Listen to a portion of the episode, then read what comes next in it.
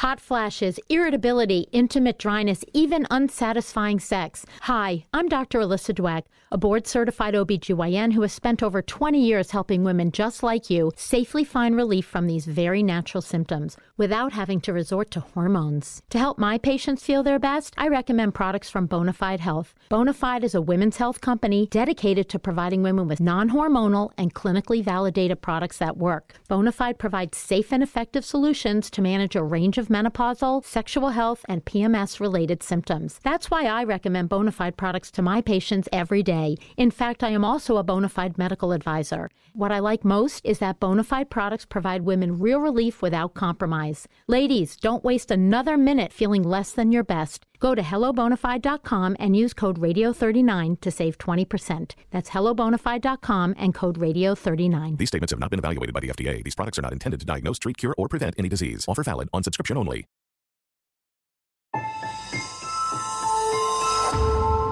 Durante años, se pensó que el Yeti vivía en los Himalayas.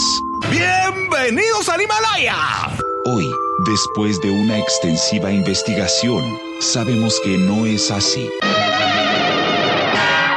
El Yeti está en México. Y este es su espacio. Yo, check this out.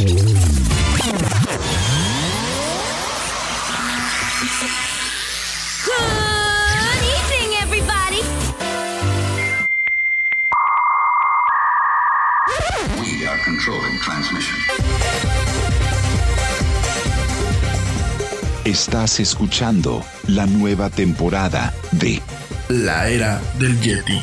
Tecnología, actualidad, arte, música, entretenimiento, política y mucho más en este espacio. La era del Yeti.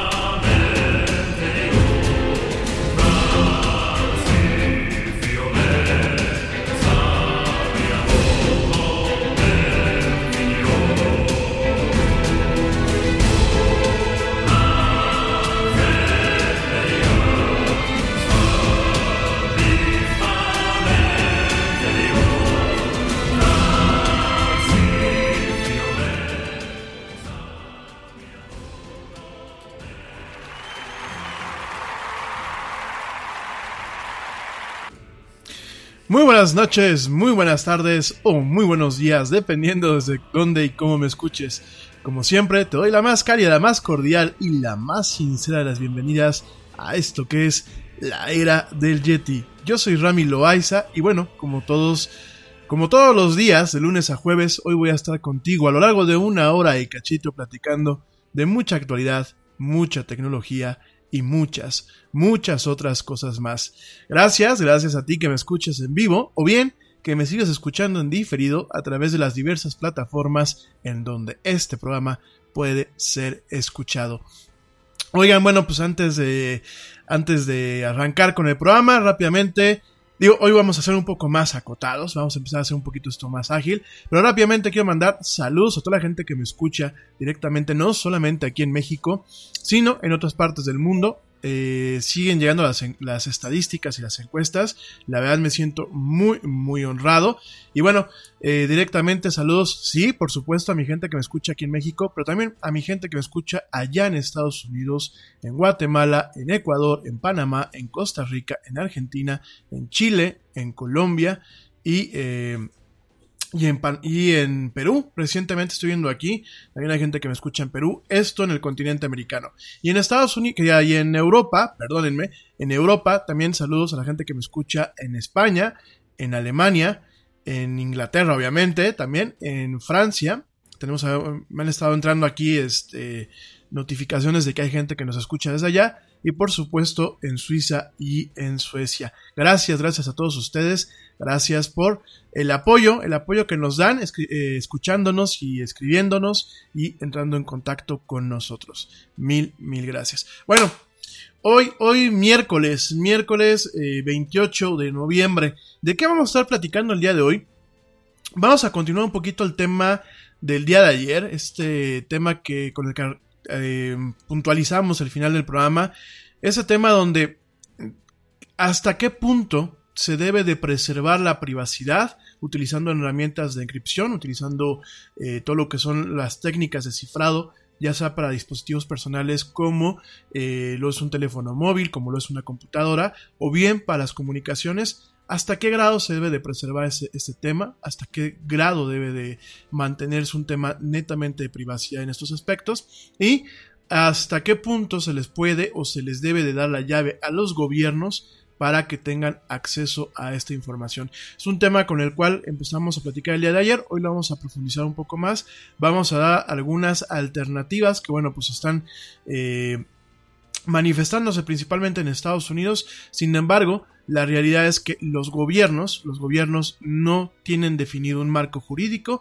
en donde por un lado se proteja directamente al usuario y por otro lado se cuente con las herramientas para poder solicitarle a una empresa como Apple, como Google, como Microsoft, pues el acceso directamente a un dispositivo o a un sistema. Vamos a estar platicando eso y aprovechando te voy a dar algunos consejos muy breves sobre cómo puedes directamente proteger tu información utilizando estos métodos.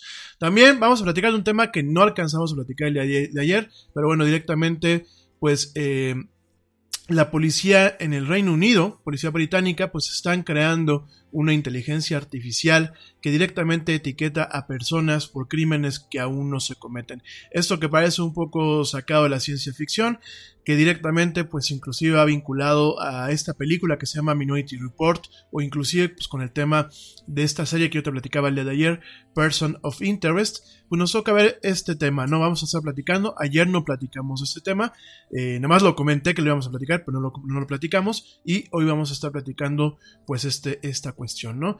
Una cuestión bastante interesante que bueno, al final del día pues pone pone en tela de juicio lo que podemos entender directamente como eh, pues eh, seguridad hasta qué punto es, seguridad tener un sistema que puede intentar predecir si el día de mañana vas a ser víctima de un crimen o vas a ser un criminal y hasta qué punto puede ser peligroso. Vamos a estar platicando también de este tema el día de hoy. Por supuesto, te voy a actualizar por ahí eh, Gen del cual platicamos el día lunes, Gen Yankui, perdónenme, que es un, eh, un, un médico eh, especializado en biología eh, de origen chino, pues directamente este señor Yankui eh, promueve o avisa que va, hay un embarazo, un embarazo próximo, igual al embarazo que, del cual platicó el día lunes, en donde se hizo una modificación genética del embrión y donde, bueno, tendrá un bebé que directamente pues ha sido modificado genéticamente. Vamos a platicar un poquito acerca de este tema, es un tema muy controvertido, es un tema pues que directamente afecta muchas cosas. Si es que realmente es cierto lo que lo que este señor dice si realmente pues tocó tocó y modificó el tema de eh, pues un, un, embrión. Vamos a estar platicando este tema, un tema peliagudo, vamos a, verlo. Y bueno, vamos a ver este eh, con lujo de detalle, pues en, qué se refiere. Y sobre todo te voy a platicar un poquito lo que es esta, este método que se llama CRISPR, en donde, bueno, a través de un método de manipulación, pues se pueden editar el ADN de organismos vivos con mayor facilidad de la que pues hace años se tenía, ¿no? En fin, vamos a estar platicando de ese tema también. Eh, por supuesto, bueno, también vamos a estar platicando. Eh, perdón, vamos a estar platicando eh, pues algunas novedades, algunas novedades en, el mundo de la tecnología, por ahí, bueno, de la tecnología y la cultura popular, por ahí Disney va a, pues va a volver a lanzar o va a volver a, a presentar lo que son las primeras seis películas de Star Wars, pero en este caso van a ser seis cortos, o sea, van a ser seis pequeños cortometrajes y van a ser seis cortometrajes animados. Entonces vamos a estar platicando también este tema muy brevemente. Eh, sabíamos que en algún momento pues Disney iba, iba a tocar quizás... Eh, no quiero dar un juicio de opinión porque no puedo, ¿no? Pero iba a tocar, e iba a infantilizar o iba a modificar alguna de sus franquicias de esta forma. Y bueno pues directamente lo estamos viendo con esto de que bueno pues Disney directamente va a va a publicar va a este eh, bueno va a volver a sacar al aire va a volver a presentar pues eh, las seis películas de Star Wars pero sintetizadas en eh, cortos en pequeños cortometrajes y directamente pues enfocadas en un tema netamente animado no no sé, no, no quiero hacer ningún juicio, habrá que ver. Las primeras imágenes que vemos, bueno, pues son... Son un tanto, pues, infantiles, ¿no? Al final del día. Al final del día, pues, eso es lo que ellos están buscando, pero en fin, ya platicaremos, ya platicaremos con calma acerca, acerca de este tema, ¿no? Y bueno, también estaremos platicando de otras, de otras notas en particular. Eh, algunas cuestiones adicionales que tenemos por ahí que luego se nos quedan en el tintero. Pero bueno, a grosso modo de esto, de esto es lo que vamos a platicar el día de hoy. Eh, bueno, rápidamente antes de, de, arrancar de lleno con el programa, espérenme que estoy aquí Denme, denme, un segundo. Bueno, saludos también rápidamente pues al, equipo que, que, me echa la mano, al equipo honorario y no tan honorario, pero el equipo que me echa la mano para transmitir este programa.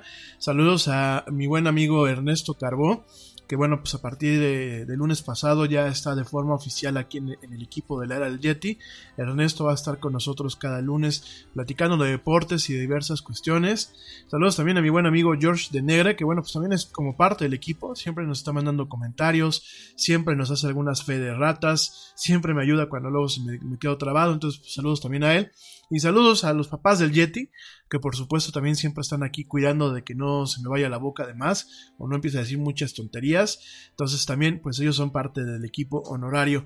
También saludos al equipo de cabina virtual. Hoy están eh, Mike Ofagi y eh, Tim, Tim O'Kane. Están este, eh, de nuevo aquí apoyándonos en lo que es la, cabina virtual, retransmitiendo el programa en otras partes del mundo. Saludos a, pues a, ellos, que siempre nos están también echando aquí la mano. Hoy no vinieron Vicky y Raúl, a saber por qué no. Y eh, saludos a toda la gente que me escucha. En general, digo, ya lo dije hace unos minutos, pero quiero aprovechar, bueno, pues saludos a mi buen amigo Yadir Kopka, que en ocasiones eh, nos da el privilegio de, que nos escuche. Saludos también a mi amigo Dani Flores, a mi buen amigo, em, a mi buen amigo Clau, Clau Sandoval Félix, a, espérenme, espérenme, espérenme, a Bere Castel, a Blanquita Chaya, a Ale Dressler, a Joe Shonesi, eh, también saludos a mi primo Edgar, que luego me escucha allá en Guatemala. Saludos al buen amigo Memo, Saludos a mi familia allá en, en León. Eh, saludos a la chelita cuántica. Saludos, espérenme, espérenme, espérenme, a mi amigo Demián Escobar. También saludos por allá. Eh, y bueno, en general, saludos a toda la gente que, que me echa la mano, que nos escucha y que nos sigue echando muchas porras. Oigan, este, sí.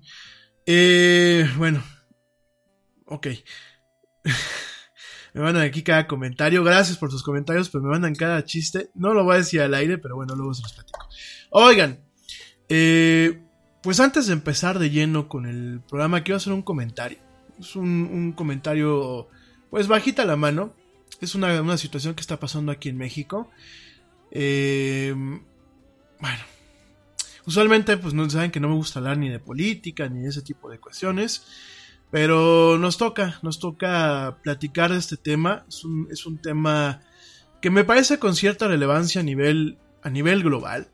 Eh, creo que los pueblos últimamente a nivel global hemos estado tomando decisiones cuestionables en cuanto a cómo queremos que eh, se lleven nuestros países y quiénes queremos que lleven nuestros países.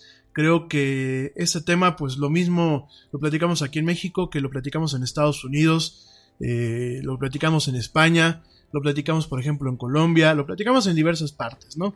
Y aquí el tema y con todo el, el, la comezón que me da muchas veces hablar de política en este programa, pero me parece que es, es, importante, ¿no? Es un poco de política, un poco de cultura y un poco de, eh, pues de lo que está pasando hoy en día, ¿no? Fíjense que aquí en México hay una feria, la, Feria Internacional del Libro de Guadalajara, que pues es una feria bastante interesante, ¿no? Es una, es una feria en donde se presentan pues escritores, se, se da eh, cabida pues a editoriales, a personas que gustan de la lectura, eh, se hacen debates no solamente de política, sino se hacen debates directamente de cuestiones pues muy muy globales, desde lo que es el calentamiento global, lo cual también vamos a hablar al día de hoy, se me olvidó comentarlo y lo tengo aquí en la agenda, hoy vamos a empezar a hablar también del calentamiento global, eh, algunos yo sé que es un tema que se platica muchísimo, déjenme nada más hacer una pausa. Es un tema que se platica muchísimo, pero realmente ya empezamos a sentir ciertos efectos de esto que es el calentamiento global y hoy vamos a estar platicando este tema, ¿no?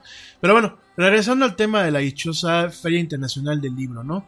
La Feria Internacional del Libro que se está llevando a cabo en Guadalajara, pues es una feria que da cabida no solamente a escritores, a escritores y a, y a, y a gente local, sino que también trae pues a, a mucha gente eh, de otras partes del mundo. Eh, realmente pues es un referente en muchos aspectos, eh, un referente pues cultural, internacional, de, al, de, alta gama, de alto nivel. es un tema donde pues confluyen diferentes culturas, donde realmente nos encontramos con un intercambio fresco de ideas, con un intercambio realmente eh, saludable, donde pues de alguna forma eh, buscamos utilizar las herramientas que nos da la palabra, la comunicación y la literatura, pues directamente para intentar eh, llegar a puntos comunes de acuerdo, a pesar de que se tengan opiniones di divergentes. Y al final del día, pues lo que busca este tipo de eventos, que yo siempre los aplaudo y, en su momento pues llegué inclusive a asistir a esos eventos, pues lo que buscan es tener eh, una confluencia de ideas que nos permitan crecer como sociedades. Me atrevo a pensar que pues este es últimamente es el fin de una feria como la Feria Internacional del Libro de Guadalajara, la, la FIL. Dicho todo esto, desafortunadamente pues eh, nos, to nos, toca, nos toca eh, hoy dar la mala nota, nos toca dar una nota muy particular en donde el escritor de origen español, no hay que negar este, este tema, el escritor de origen español nacionalizado mexicano, pero es de origen español, el escritor Francisco Ignacio Taibo II, Paco Ignacio Taibo II, eh, quien bueno en su momento fue seleccionado por el presidente electo en este país, el presidente electo que el sábado que entra pues toma posesión. Este señor Paco Ignacio Tago II pues en una plática, en una plática directamente en esta feria, en esta feria donde volvemos a lo mismo, intentamos que las ideas confluyan utilizando las herramientas que el lenguaje da. Este señor, bueno, pues tuvo la, la, la ocurrencia o se aventó eh, malamente el chistorete de felicitarse a sí mismo, felicitarse a sí mismo porque bueno, probablemente el día lunes ya empiece a, a, ejercer funciones como el director del Fondo Económico de Cultura aquí en México. El Fondo eh, de Cultura Económica, perdón, el Fondo de Cultura Económica, pues es una entidad eh, en México, es una editorial que pues en su momento, en su momento se creó, es una, entidad del gobierno, eh, se creó eh, pues de alguna forma, eh, buscando poderle dar difusión, dar una, pues de alguna forma una cabida a autores poco reconocidos o autores que muchas veces por el tipo de contenidos en ocasiones no son publicados directamente por una editorial comercial. Y eh, en ese sentido, bueno, pues el Fondo de Cultura Económica, pues busca crear, crear un, eh, un acervo, un acervo cultural financiado obviamente por el gobierno de, aquí de México, la República Mexicana, pues un acervo cultural en donde no exista un límite para que realmente exista una divulgación de la cultura, de la literatura, de la ciencia de forma adecuada. Principalmente, bueno, pues este Fondo de Cultura Económica eh, abarca temas netamente de política, de literatura en general, de divulgación científica y de ensayo crítico. Es una, una editorial pues que eh, creo que ha sido uno de los grandes, de los muy grandes aciertos que en su momento directamente eh, el gobierno, el gobierno mexicano pues dio, dio a fin dio como buen fin crearlo, ¿no? El famoso Fondo de Cultura Económica. En ese sentido, bueno, pues el presidente, el presidente eh, en turno, el, presidente en funciones, eh, o el presidente electo, como en este caso, pues es el que escoge eh, quién, quién, llevará, quién llevará la cabeza o quién llevará el liderazgo de un, pues de esta, de esta editorial, ¿no? Eh, da pie, o sea, da, él pone a la cabeza. Obviamente es una propuesta en ocasiones, aunque pues realmente siempre ha sido más que nada pues un, un, dedazo. Y eh, déjame te digo también que este fondo, bueno, pues eh, cumple más de 80 años. Eh, tiene presencia no solamente aquí en México, sino tiene presencia en todo el mundo hispanoamericano. Y fue fundado en 1934 por Daniel Cosio Villegas con el propósito de, proveer de libros en español a los estudiantes de la Escuela Nacional de Economía. De ahí, bueno, pues realmente extiende su labor editorial a otras ciencias sociales, a las, a las humanidades, a la literatura, a la divulgación de la ciencia y a los libros para niños y jóvenes, ¿no? El fondo, bueno, pues ha publicado más de 10.000 obras, de las cuales, bueno, cerca de 5.000 se mantienen en circulación y cuenta con un catálogo electrónico de más de 1.300 títulos, ¿no? Em, el fondo, además de todo esto, pues cuenta con una cadena de 28 librerías en México, en ciudades como Aguascalientes, la Ciudad de México, eh, Colima, Durango, Guadalajara, Monterrey, León, Villahermosa, Toluca, etcétera, ¿no? Y tiene 10 filiales en el extranjero, en Argentina, Brasil, Chile, Colombia, Ecuador, España, Estados Unidos, Guatemala, Perú y Venezuela desde cuales, bueno, pues directamente se atiende a la población hispanoparlante del norte, centro, Sudamérica y el Caribe, ¿no? Además de todo esto, pues tiene tres periódicos o tres publicaciones periódicas, que es el Trimestre Económico, eh, La Gaceta y eh, Dianoya, directamente, pues, eh, en una coedición con el Instituto de Investigaciones Filosóficas de la UNAM. Y bueno, son, son eh, publicaciones periódicas que son bastante, bastante antiguas. Eh, todas son de 1954 y 1955.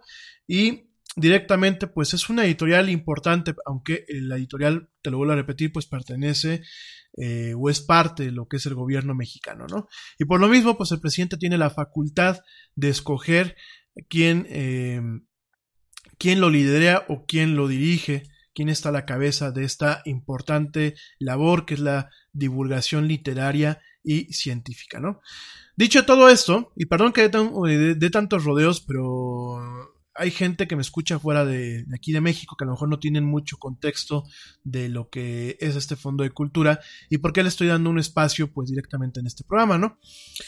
Eh, dicho todo esto, bueno, pues escogen a este señor, a este señor Paco Ignacio Taibo II, y este señor se felicita en una conferencia directamente en la Feria Internacional del Libro, diciendo de que independientemente de que pase una ley que permite a gente que está naturalizada mexicana, pero que no es mexicana de nacimiento, pueda ejercer ciertos puestos. ¿Esto por qué? Por México tenemos varias leyes que de alguna forma eh, son leyes que protegen el mercado, el mercado laboral, sobre todo en instancias burocráticas, y de alguna forma pues privilegian y salvaguardan ciertas cuestiones en el sentido de exigir que para poder ocupar un, cargo de alto nivel en ciertas dependencias gubernamentales se tenga el requisito principal de haber nacido en México. Esto es una ley o es una serie de mecanismos legales que prácticamente todos los países lo tienen. Originalmente se manejó como un tipo de protección, sobre todo porque en ocasiones es muy fácil naturalizar a personas que son extranjeras y en algún momento, como lo hemos visto en algunos países de América Latina, eh, no voy a decir cuáles, pero eh, hay, hay varios países de América Latina en donde los procesos de naturalización han, al final del día, permitido que personas que no traen un interés real por el país en el que están porque no sienten esa, esa reciprocidad, no sienten ese compromiso y porque muchas veces son naturalizaciones express, porque obviamente nuestros gobiernos no funcionan en ocasiones como deberían de funcionar y hay naturalizaciones o nacionalizaciones que pues, realmente son con fast track y debido a intereses políticos o al pago de favores, pues ese tipo de leyes realmente existían para proteger en este sentido pues estos mercados laborales burocráticos, ¿no? En este caso, em, cuando el presidente electo escoge una persona que esta persona rechaza eh, trabajar en este fondo de cultura económico, eh, escoge después a este señor, un señor que bueno pues ha sido promotor de su causa, un señor que pues ahora se las da de izquierdista, porque de hecho tengo muy buenos amigos que lo conocen, que han trabajado con él, que han hecho inclusive algunos programas de televisión con él. Y pues hace algunos ayeres era no era tan izquierdista como él, él ahora dice que, es, ¿no? De hecho, pues es una persona que eh, la gente que lo conoce eh, cercanamente, pues dicen que es todo lo contrario, ¿no? Y muchos lo llaman un rojo, ¿no? Un rojillo, un rábano, que son personas que van de izquierdas por fuera, pero que son netamente de derecha por dentro, que son muy radicales o que principalmente son gente que dice una cosa por quedar bien con un, con un ente o con una serie de cuestiones políticas, pero que al final del día, bueno, pues no son realmente personas que tengan esa convicción al 100%, ¿no? Dicho esto, eh, no puedo negar que es un buen escritor, no puedo negar que tiene tablas en el aspecto de la literatura, no puedo negar que tiene una gran herencia de escritores que pues directamente eran la su familia que tuvo que escapar de España durante el franquismo. Pero dicho todo esto, pues las leyes están por algo.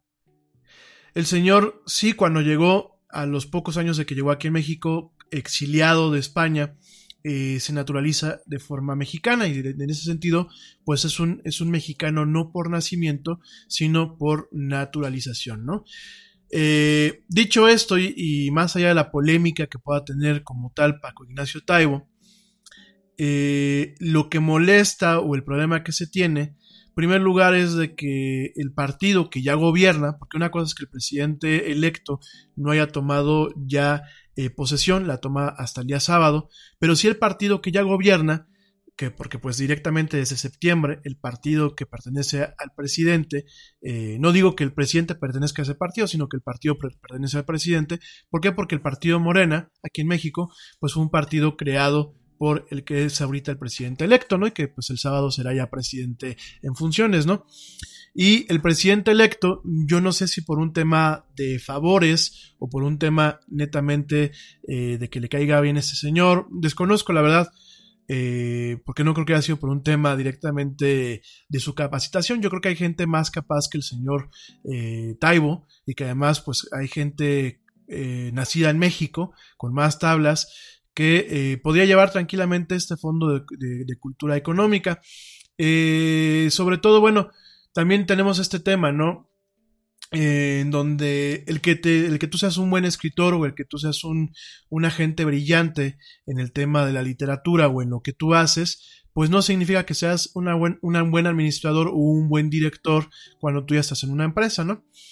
Dicho todo esto, bueno, pues el señor, el señor Andrés Manuel instruye a su bancada, al partido, a su partido que pues es mayoría en el Congreso de la Unión, instruye para que se pase una ley que de hecho se le puso la ley Taibo, en donde se quita este requerimiento de que sean mexicanos. Te preocupas por la salud de tu familia y hoy un sistema inmunológico fuerte y una mejor nutrición son más importantes que nunca. Es por eso que los huevos Egglands Best te brindan más a ti y a tu familia. En comparación con los huevos ordinarios, Egglands Best te ofrece 6 veces más vitamina D y 10 veces más vitamina E, además de muchos otros nutrientes importantes, junto con ese delicioso sabor fresco de granja que a ti y tu familia les encanta. No son tiempos ordinarios entonces, ¿por qué darle a tu familia huevos ordinarios? Solo Egglands Best. Mejor sabor, mejor nutrición, mejores huevos. Nacimiento para que puedan ocupar puestos como en este caso, este puesto de dirección del Fondo de Cultura Económica.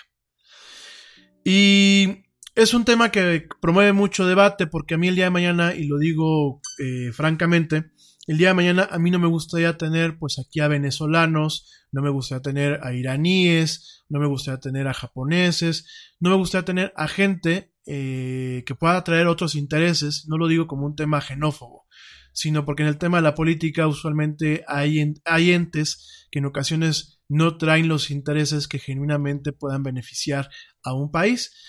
Y no me gustaría tener, pues, por ejemplo, aquí un iraní eh, que haya sido eh, naturalizado de forma express, así como lo hacen con los futbolistas aquí en México, eh, para, hacerlos pasar por mexicanos cuando realmente pues no son mexicanos, los naturalizan de forma express.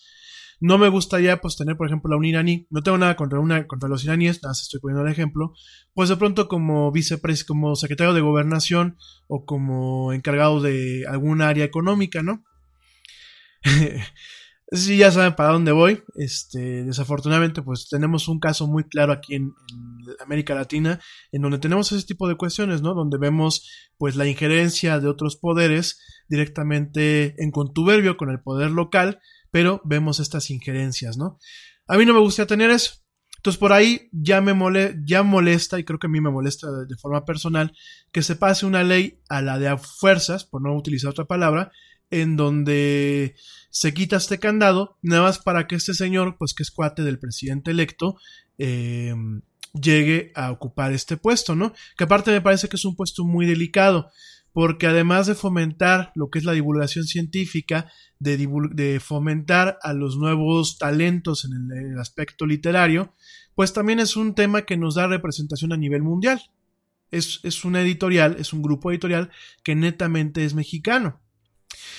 Entonces ya por ahí me sabe mal a mí en lo particular.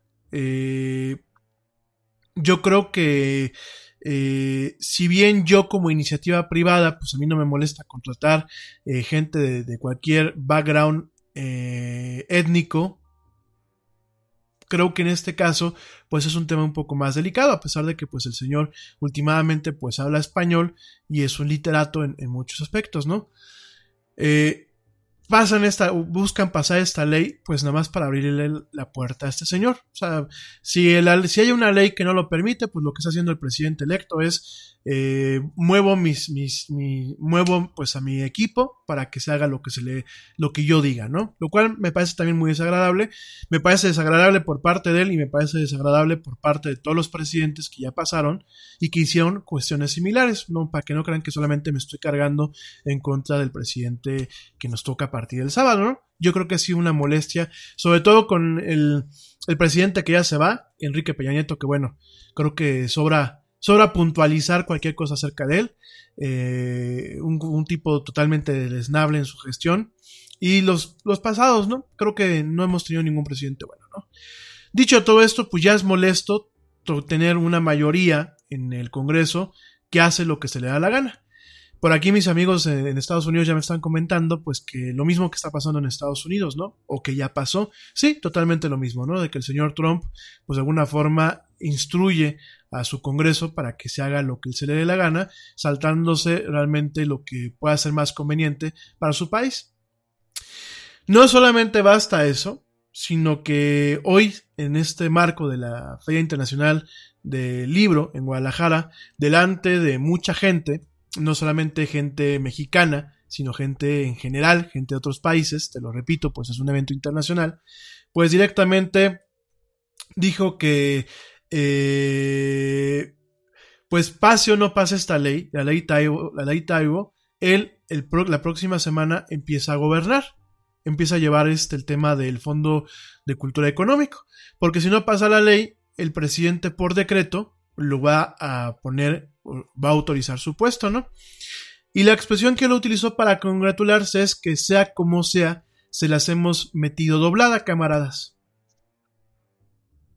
Así, sea como sea, se las metimos doblada, camaradas. Eso fue lo que el Señor dijo. Y... Pues yo no sé la verdad qué tipo de gobernantes, qué tipo de funcionarios queremos. Eh, yo siempre he pensado que el gobernante y que el funcionario pues trabaja para mí, trabaja para la gente que pagamos impuestos, eh, trabaja para la gente que somos sus gobernados. El gobierno no significa que manden sobre nosotros. El gobierno significa, si nos vamos a, a cuestiones netamente filosóficas y cuestiones que vienen pues desde los romanos, gobierno significa tener un ente que centralice los poderes en una nación, pero son poderes que en teoría deben de emanar del pueblo y deben de ser en beneficio del pueblo, no con temas populares, no con dadivas, no con clientelismos, no con el atolito, como decimos aquí en México, con el atolito que todos los gobiernos le han, le han dado con el dedo al pueblo mexicano y a muchos pueblos en Latinoamérica, ¿no?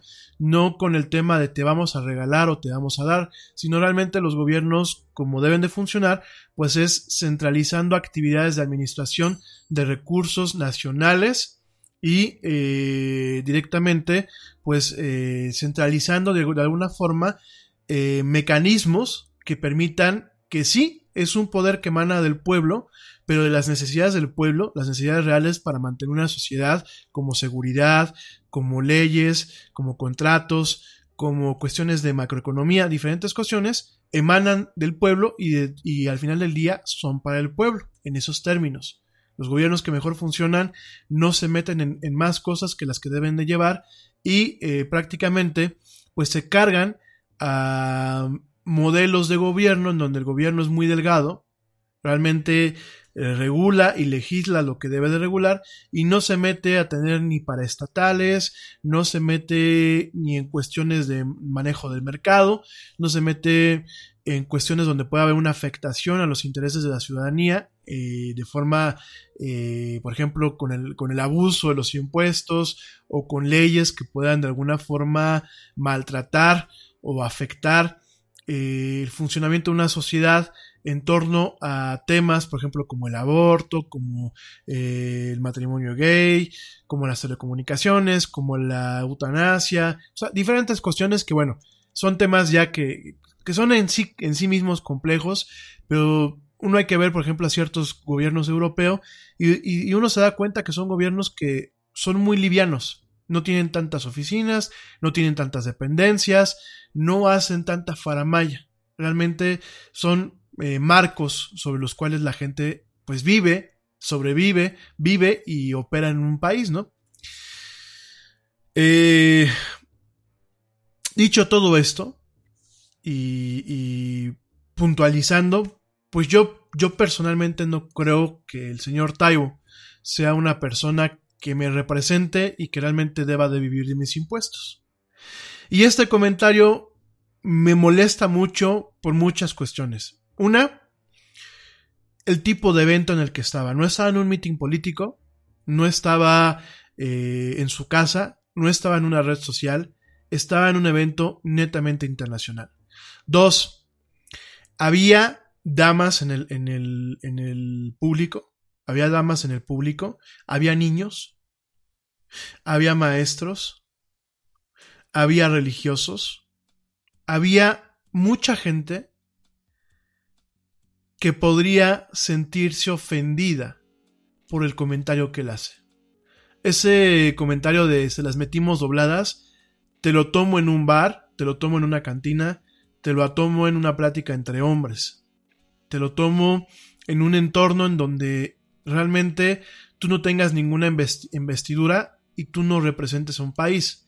En este caso, el señor estaba en un evento que representa un país y estaba con cierta investidura, porque al final del día, pues lo que se estaba congratulando es de que va a ser director del Fondo de Cultura Económica, ¿no? Eh, creo que es una palabra de mucho peso, porque eh, esto de que se las metimos doblados, obviamente es un tema, una acepción eh, fálica, Obviamente es, es, un, es un vulgarismo, es, es una cuestión vulgar en torno a me salí con la mía o nos salimos con la, con, la nuestra. Y hablase como si hubiese aquí en México eh, dos bandos, ¿no? Dos bandos reales. Cuando realmente, pues todos los mexicanos, al final del día, eh, somos un mismo pueblo, ¿no? Podemos tener puntos de vista diferentes, podemos estar polarizados, pero últimamente, pues el pueblo de México es, un solo pueblo, ¿no? Entonces, pues a, quién se la metieron, ¿no? Eh, a la gente que no vamos de acuerdo con este nombramiento, que tenemos muchos motivos y esto del día de hoy es un motivo más para no estar de acuerdo con su nombramiento. Digo, para mí no es ninguna gracia, porque últimamente es como, eh, como si yo voy a un hospital y a mí me atiende un médico, un médico que a mí me atiende bien, y meten a alguien, que a lo mejor ni siquiera es un buen médico, a lo mejor su título es un título patito, y no lo meten a las fuerzas por un, por un interés, ¿no? Y aunque yo sea el que pague, me tenga que aguantar en un hospital privado, aunque yo sea el que pague, me tenga que aguantar a un médico nada más porque lo metieron por un tema de capricho, ¿no? Entonces, a mí me molesta también eso porque últimamente, pues es mi empleado, pues será el día de mañana mi empleado, al igual que el empleado de todos los que vivimos en este país, me molesta la expresión, no me asusta, porque últimamente, pues este, yo mismo en ocasiones tengo boca de, de diría mi mamá, boca de tambo de basura, pero yo sé en qué momento tenerlo, con quién tenerlo y bajo qué condiciones. Y me parece que en un entorno, en un ambiente como el de una feria internacional del libro, donde hay delegaciones de varias partes del mundo, donde hay medios de, varias partes del mundo, donde hay un público sumamente heterogéneo, no solamente hay adultos, hay niños, hay mujeres, hay de todo un poco, sí me parece netamente molesto que este señor saliera con este comentario, que tengo un amigo que dice, yo fui a Alvarado a enseñarles a hablar, y hasta a mí me molestó ese comentario, ¿no? Entonces, este, para los, para que no, un segundo, para que no lo sepan, eh, aquí en Alvarado, en, México, es un pueblo en Veracruz, en donde la gente, pues es muy pelada, utiliza el lenguaje de una forma muy colorida, ¿no? Es muy, eh, utiliza muchas cuestiones del lenguaje vulgar eh, de esa forma, ¿no? Entonces me decía esta persona, me dice, oye, ni yo que, que yo fui a Alvarado a enseñarles a hablar, o sea, que es una persona muy pelada, como él dice, pues me pareció este comentario, ¿no? ¿Qué pasó, mamá del Yeti?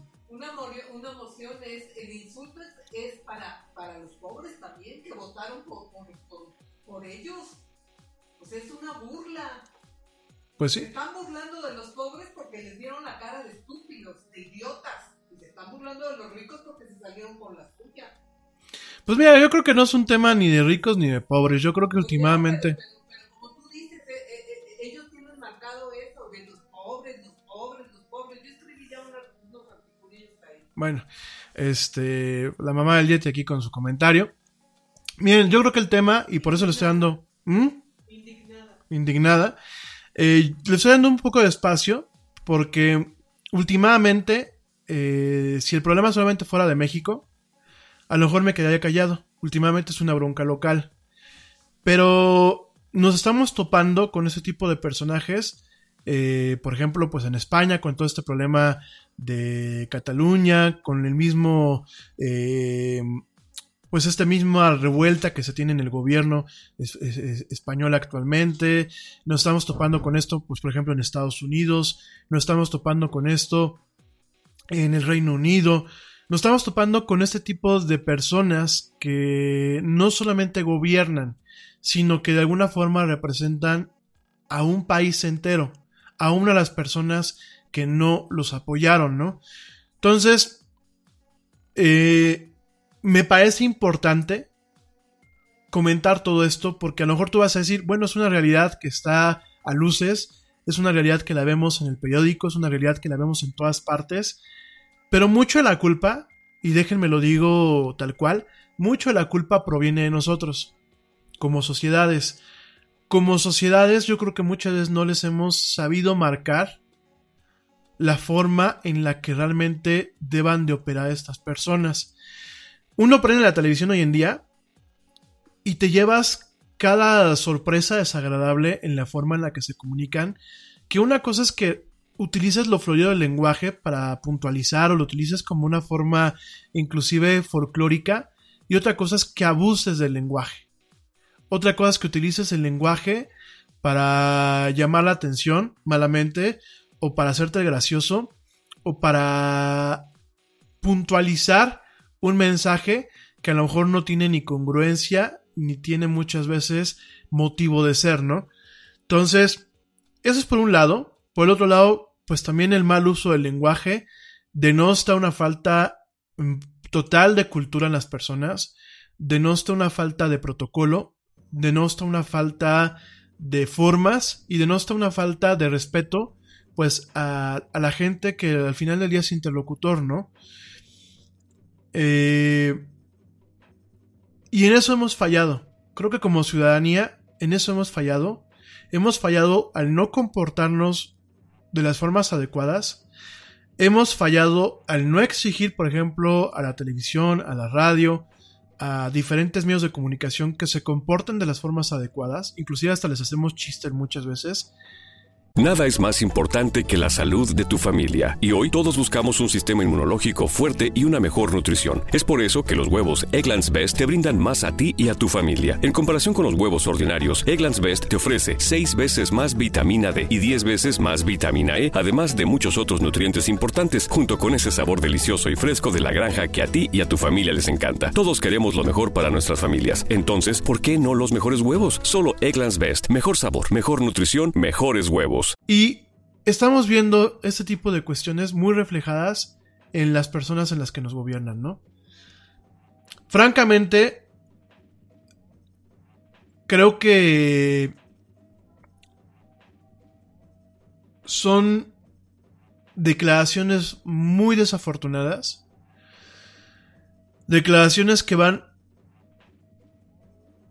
pues muy de la mano de una línea que perdónenme, aunque digan lo contrario, pinta ser autoritaria, pinta ser retrógrada, pinta ser mala para el país, pinta ser nefaria para el país. Y sobre todo representa a una parte de la ciudadanía que no busca salir adelante, que está llena de resentimientos, que está llena de envidias y que al final del día prefiere en muchos aspectos quizás eh, saltarse las reglas, saltarse las formas solamente por salirse con un capricho.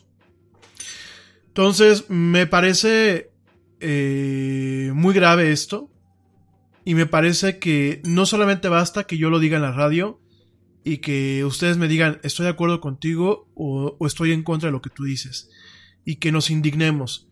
Si lo estoy planteando en este programa es porque yo creo que debemos hacer un acto de reflexión y realmente como ciudadanías, como sociedades, buscar las formas de autorregularnos para en su momento poder presionar a las clases políticas y decirles, si yo no me comporto así, yo espero que tú tampoco te comportes de esta forma. Porque últimamente el señor Taibo refleja una parte muy, muy, muy significativa de una mentalidad propia de los países latinos. De una serie de cuestiones que son hoy por hoy un lastre, un ancla que a los países latinoamericanos, e inclusive me atrevo a decir a, a los países de habla hispana como España, nos han impedido crecer de forma adecuada. Me parece que va muy de la mano de la mentalidad que, por ejemplo, pues hizo que se cancelara un evento como el del fin de semana eh, pasado en Argentina. Me parece que va muy de la mano de esa mentalidad que, pues, por ejemplo, hoy tiene a un eh, e, e, ególatra eh, llevando un país como Estados Unidos. Me parece que es el tipo de, de, mentalidad que al final del día, en vez de permitirnos salir adelante como sociedades, nos está poniendo baches, nos está poniendo el pie, y cada paso adelante que se da conlleva a cinco pasos hacia atrás que se dan. Entonces, yo te lo digo y no le voy a perder más el tiempo a este tema porque tampoco le voy a dar relevancia a este ente nefasto, pero creo que tenemos que tener mucho cuidado y creo que como ciudadanía no hay que espantarnos o hay que reprobar por reprobar. Creo que sí hay que levantar la voz, pero sobre todo hay que levantar la voz hacia nosotros mismos y decir, si yo no quiero eso en un político, yo voy a buscar la forma para que ni yo sea así con mi vecino, ni con mi familia, ni con mi novia, ni con mi pareja, etcétera. Porque lo que el Señor dijo en este contexto, pues es algo que a lo mejor muchos en su momento se rieron, porque a lo mejor se lo dicen en el trabajo, en el banco, en la calle, en la familia. Y digo, para todo hay partes, ¿no? Como te lo vuelvo a decir, pues esto es una plática de bar, ¿no? Pero pues yo no me atrevería a decirlo delante de mi madre. Eh, se las metimos dobladas, camarada. Eh, hablar, en fin, pues eso eso es lo que, lo que pasa. Eh, aparte, bueno, pues aquí todos, este, está, eh, eh, se puso de moda el socialismo, ¿no? El, el tema, que ya en algún momento platicaremos del socialismo, de la izquierda y de diferentes cuestiones, pero bueno, este, en fin, camarada, se las metimos doblada. Dice Paco Ignacio Taibo en esta, en esta, eh, en esta plática, en esta plática que bueno, últimamente pues es un, es un, eh, un tipo que va de, de, izquierdas, va de, de amigo del pueblo y va de muy izquierdista cuando bueno, el señor viaja en primera clase a Italia a presentar sus libros, ¿no? Volvemos a lo mismo, hay que ser congruentes y no solamente aplica para él, aplica yo creo que para, para nosotros como sociedades. En fin, pues así, así están las cosas, quise comentarlo, lo quise dejar abierto como un tema de reflexión. Eh, igual mándame tus comentarios, me interesa saber qué opinas, qué piensas. ¿Piensas que una persona que se va a hacer cargo de una editorial tan importante como el Fondo de Cultura Económica deba de comportarse de esa forma delante de, eh, la gente en un evento internacional? Sí, no, ¿por qué? Házmelo saber. Y bueno, oigan, pues pasando temas un poco eh, más agradables. ¿Cómo vamos con la hora? Bueno, me voy rápidamente a un corte y ya vuelvo. Te recuerdo nuestras redes sociales, facebook.com diagonal la era del Yeti, Twitter arroba el Yeti oficial, Instagram arroba la era del Yeti. Y sí, ya nos puedes escuchar también en YouTube buscando el, en el cuadrito la era del Yeti. También te recuerdo, estamos disponibles, eh, este, este programa se transmite en vivo, se graba en vivo, pero también está disponible en Spotify, en Tuning Radio, en iHeartRadio y en las tiendas de podcast de forma gratuitas de iTunes y de Google Play. En fin, no te vayas, seguimos platicando. seguimos platicando francamente y sin tanta chingadera en esto que es la era del Yeti.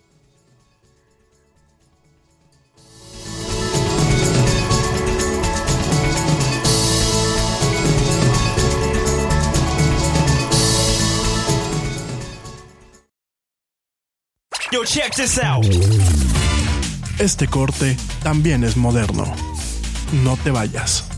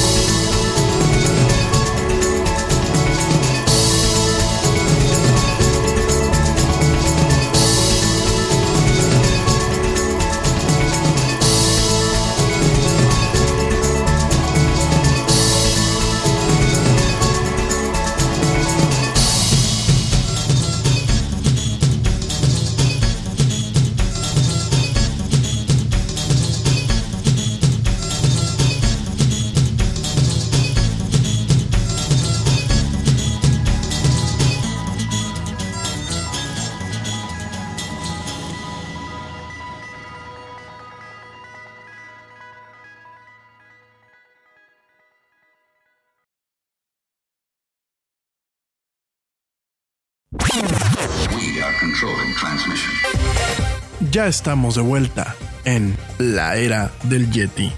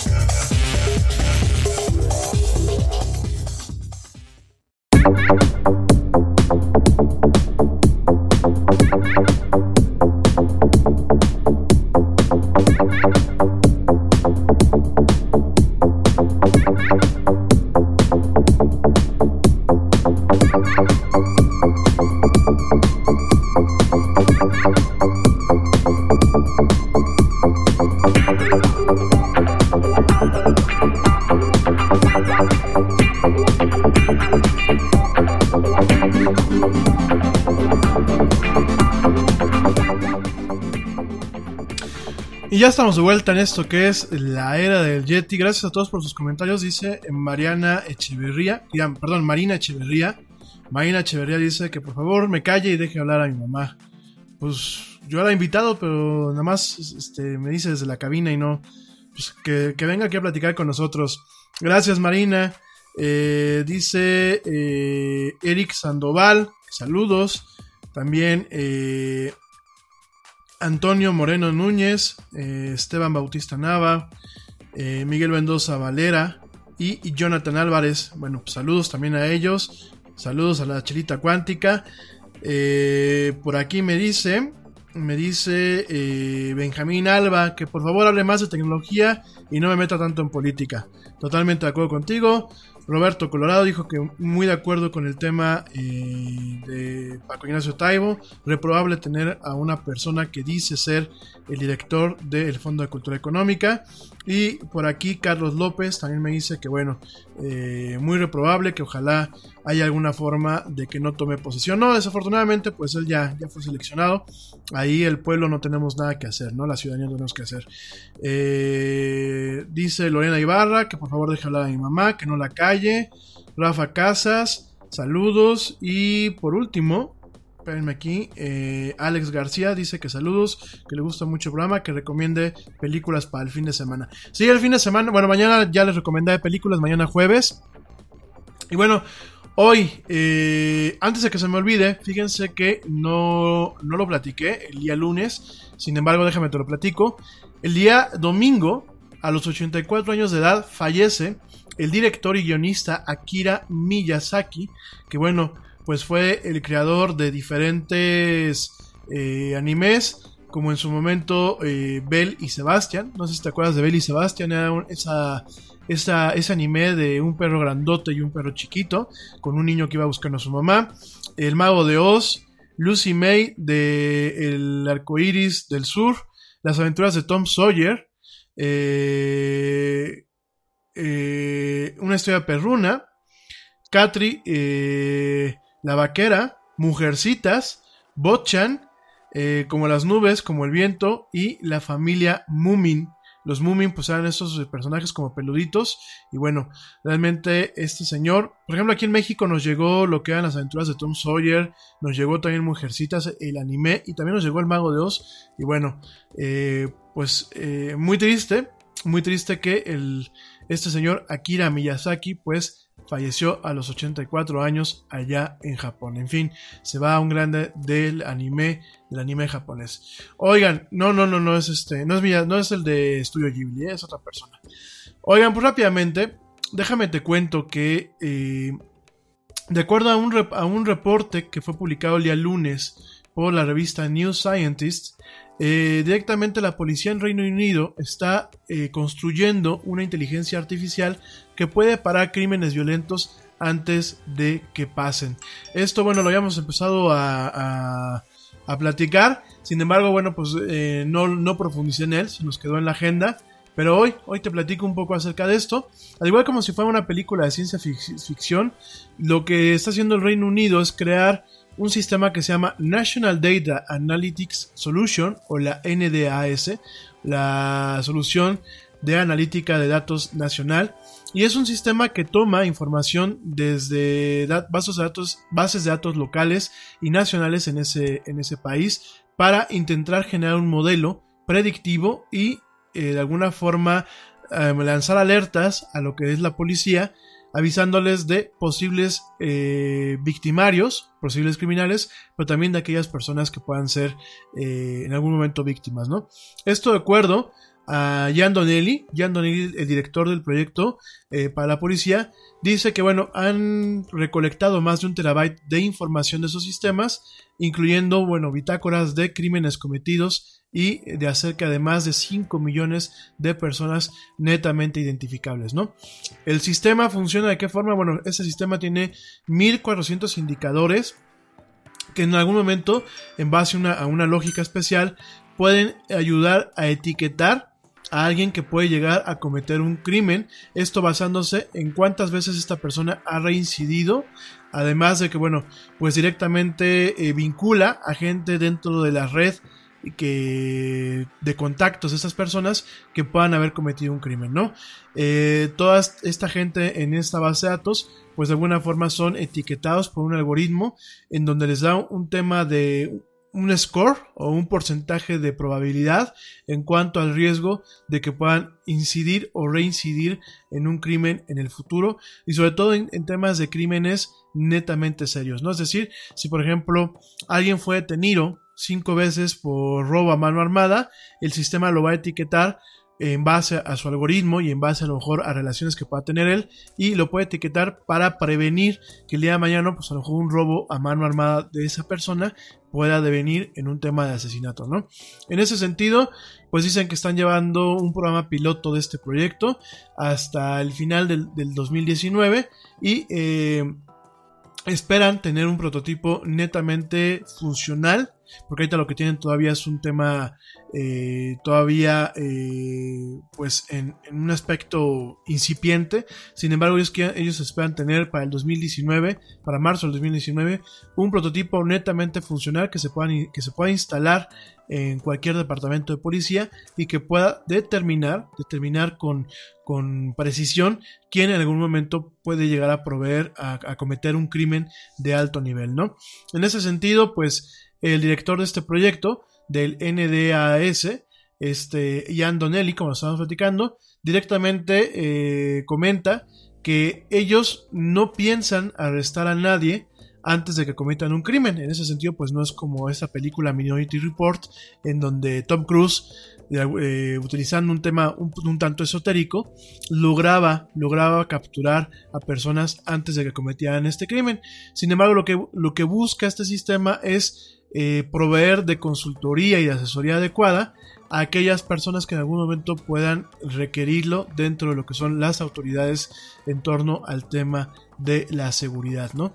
En este caso, pues seguramente eh, dará, dará ciertas bases para monitorear o para estar con un, con un nivel de vigilancia adecuado a personas que por el algoritmo que de alguna forma basándose en toda esta información haya resultado eh, o hayan resultado tener un, pues un score más alto, pues que tengan ese tema de una, una seguridad adecuada o una vigilancia adecuada o bien que en algún momento pues puedan de alguna forma ayudar a tomar decisiones a personas como jueces, como eh, delegados o como encargados de departamentos de policía, si directamente se les concede una libertad bajo fianza o si se busca perseguirlos directamente por crímenes que a lo mejor no han cometido todavía, pero que pueden llegar en algún momento a cometer, ¿no? Eh, obviamente esos algoritmos, como lo bien lo dice el doctor Andrew Ferguson de la Universidad del Distrito de Columbia, este tipo de algoritmos tienen algo que eh, se le conoce como bias. El bias es directamente pues un cierto sesgo o un cierto eh, nivel de, de, de, parcialidad, ¿no? Es decir, quien programa el algoritmo, porque hay que, hay que, recordar que pues no es que las máquinas se programen solas, ¿no? Quien programa el algoritmo puede programarlo muchas veces en base a su propia forma de entender un tema como puede ser este tema de los criminales, ¿no? Y eh, muy seguramente tiene un cierto sesgo esta programación. Habrá que, que realmente comprobar si esta, este tema es óptimo o puede dar falsas alarmas o, falsos positivos. En este caso, pues este doctor eh, Andrew Ferguson pues dice que independientemente del número de eh, arrestos en una zona, no representan si puede ser una zona netamente insegura o puede ser una zona eh, en donde realmente no se puedan llegar a cometer crímenes de alto nivel, ¿no? Y de alguna forma tiene esto un poco de lógica porque me atrevo, por ejemplo, a pensar que a lo mejor pueden haber un número más alto de arrestos en un barrio rico, pero no, no tanto por, eh, porque a lo mejor sea un barrio inseguro, sino porque eh, por el tipo de crímenes que se cometen en un, tipo, en un barrio de este tipo y por el nivel de, de vigilancia policíaca que en ocasiones hay en ese tipo de barrios, pues puede ser más plausible que haya un mayor número de, de, arrestos en comparación a barrios que a lo mejor no son ricos o barrios populares como les llamamos aquí en México, ¿no? Entonces, ahí podría haber un sesgo en el sentido de que, bueno, se le dé un peso mayor eh, de forma geográfica, más que nada que al tipo de crímenes o al tipo de personas o el tipo de eh, pandillas o de entes que a lo mejor puedan tener no como una base de operaciones, sino como una base, digámoslo así, pues de hospedaje o de o de estancia en, torno pues directamente a, a, en una cuestión netamente geográfica en el contexto de una ciudad, ¿no? Por ejemplo, eh, podemos tener una colonia en México como la colonia Polanco que pueda tener una, una mayor incidencia de directamente pues de, eh, de criminalidad o de arrestos cuando realmente a lo mejor pues muchas de estas personas o muchas de estas bandas directamente operan a lo mejor pues eh, eh, en, o tienen su residencia en un barrio como lo puede ser el barrio de Tepito, ¿no? Entonces tenemos esta, esta característica, tenemos esta situación y eh, habrá que ver, obviamente habrá que ver cómo funciona este programa piloto, habrá que ver cuántas falsas alarmas dan, habrá que ver cuántos falsos positivos eh, llegan a tener, pero bueno, esperemos que... Pues esperemos que la tecnología en ese sentido realmente funcione de una forma adecuada y no eh, propicie a que hayan abusos y que de pronto empiece el sistema a sugerir gente eh, para arrestar o para tener una vigilancia policíaca constante, que a lo mejor son gente que ni la debe ni la teme, o a, lo mejor son gente que pues en, su, en algún momento de su vida cometieron un error, se equivocaron y de alguna forma pues cometieron un crimen y a lo mejor se quieren reivindicar y a lo mejor gente que no ha cometido a lo mejor ningún crimen en su vida pero que está más tocada pues pueda llevar a cabo crímenes más violentos, ¿no? Habrá que estar atentos de cómo funcionan estas cosas ahí en el Reino Unido y sobre todo lo vuelvo a platicar porque ese tipo de sistemas en ocasiones empiezan en un país y cuando nos damos cuenta se implementan en otros países de esta misma forma, ¿no? Pero bueno, uff, ¿cómo ven este tema? Y hablar. Oigan, eso por ese lado. Eh, fue un tema que se me fue el día de ayer. Y eh, por otro lado, quiero platicarte del tema que veníamos platicando pues el día de ayer eh, al final del programa, un tema que hoy le vamos a dar un poco más de cobertura. Y es esta situación en donde yo te decía que actualmente no existen gobiernos eh, que tengan un marco jurídico que permita pues de alguna forma, mantener un equilibrio entre lo que es la privacidad del usuario en, en el aspecto de mecanismos o de dispositivos o de plataformas digitales con los temas de seguridad nacional o de seguridad pública. Yo te platicaba que el día de ayer, y todo este tema viene porque en Estados Unidos hay una guerra, llaman una guerra contra la criptografía, llaman una crypto war. Es una guerra que en su momento empezó en los años 90. De, de momento, pues, eh, llega un momento en que hay una pausa, viene algo que se le llama como Pax criptográfica, en donde el gobierno dejó de querer insistir en tener llaves, llaves para poder romper los esquemas criptográficos y poder monitorear comunicaciones, poder entrar a dispositivos como computadoras, recientemente como dispositivos móviles, como los teléfonos celulares. Y eh, hay una pausa, sin embargo, en el 2015 vuelve a surgir este debate, vuelve a surgir esta polémica y volvemos a ver gobiernos que empiezan a decirle a los fabricantes, oye, queremos que nos des las llaves para poder romper los esquemas criptográficos y poder tener acceso a la información que se envía, que se recibe o que bien existe en un dispositivo, en una computadora o en una plataforma digital, como lo puede ser una red social, ¿no?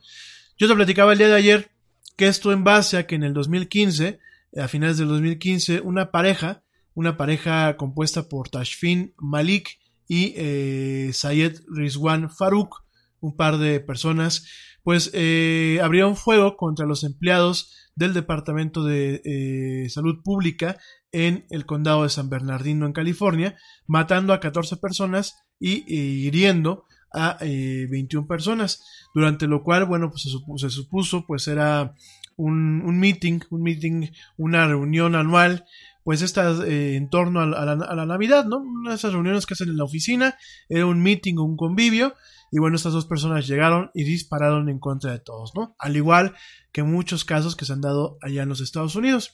En ese momento, bueno, los agentes del FBI, porque cuando hay un tipo de este, eh, cuando hay un crimen de este tipo, ya no es la policía local la que tiene netamente jurisdicción en Estados Unidos, sino directamente entra una entidad como lo es la FBI.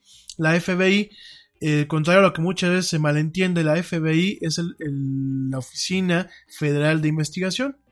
Eh, es una oficina que no tiene nada que ver con el espionaje, porque van, por, ejemplo, casos donde yo escucho que dicen, no, es que el FBI se metió en este caso en Rusia o se metió en este caso aquí en México, etc. No. El FBI es netamente una autoridad enfocada al tema de la seguridad pública. Eh, hay agencias como la CIA o la NSA, en donde sí ya tenemos un tema de inteligencia y un tema de lo que es espionaje, contraespionaje y seguridad nacional. Pero en el caso del FBI es exclusivamente un tema de seguridad pública.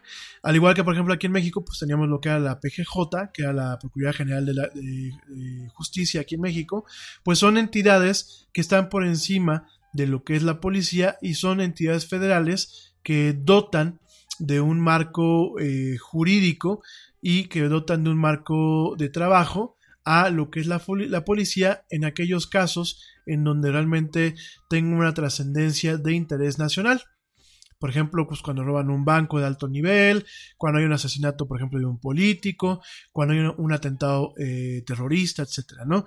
En este caso, bueno, pues el FBI eh, recogen del cadáver de una de estas dos personas, porque esta pareja, esta pareja de estos, estos dos individuos, eh, esposo y mujer, encuentran en, eh, en, el cadáver de uno de ellos, porque bueno, los abaten, los abaten a tiros en su momento la policía, encuentran eh, directamente pues un teléfono, un, un, teléfono que en este caso pues era un iPhone 5C y el FBI pues busca busca lograr acceder a la información para ver quiénes eran sus contactos, si sus contactos pensaban igual que ellos, si podría haber un atentado adicional, si era un tema organizado, si pertenecían a una, célula terrorista, etc. ¿no?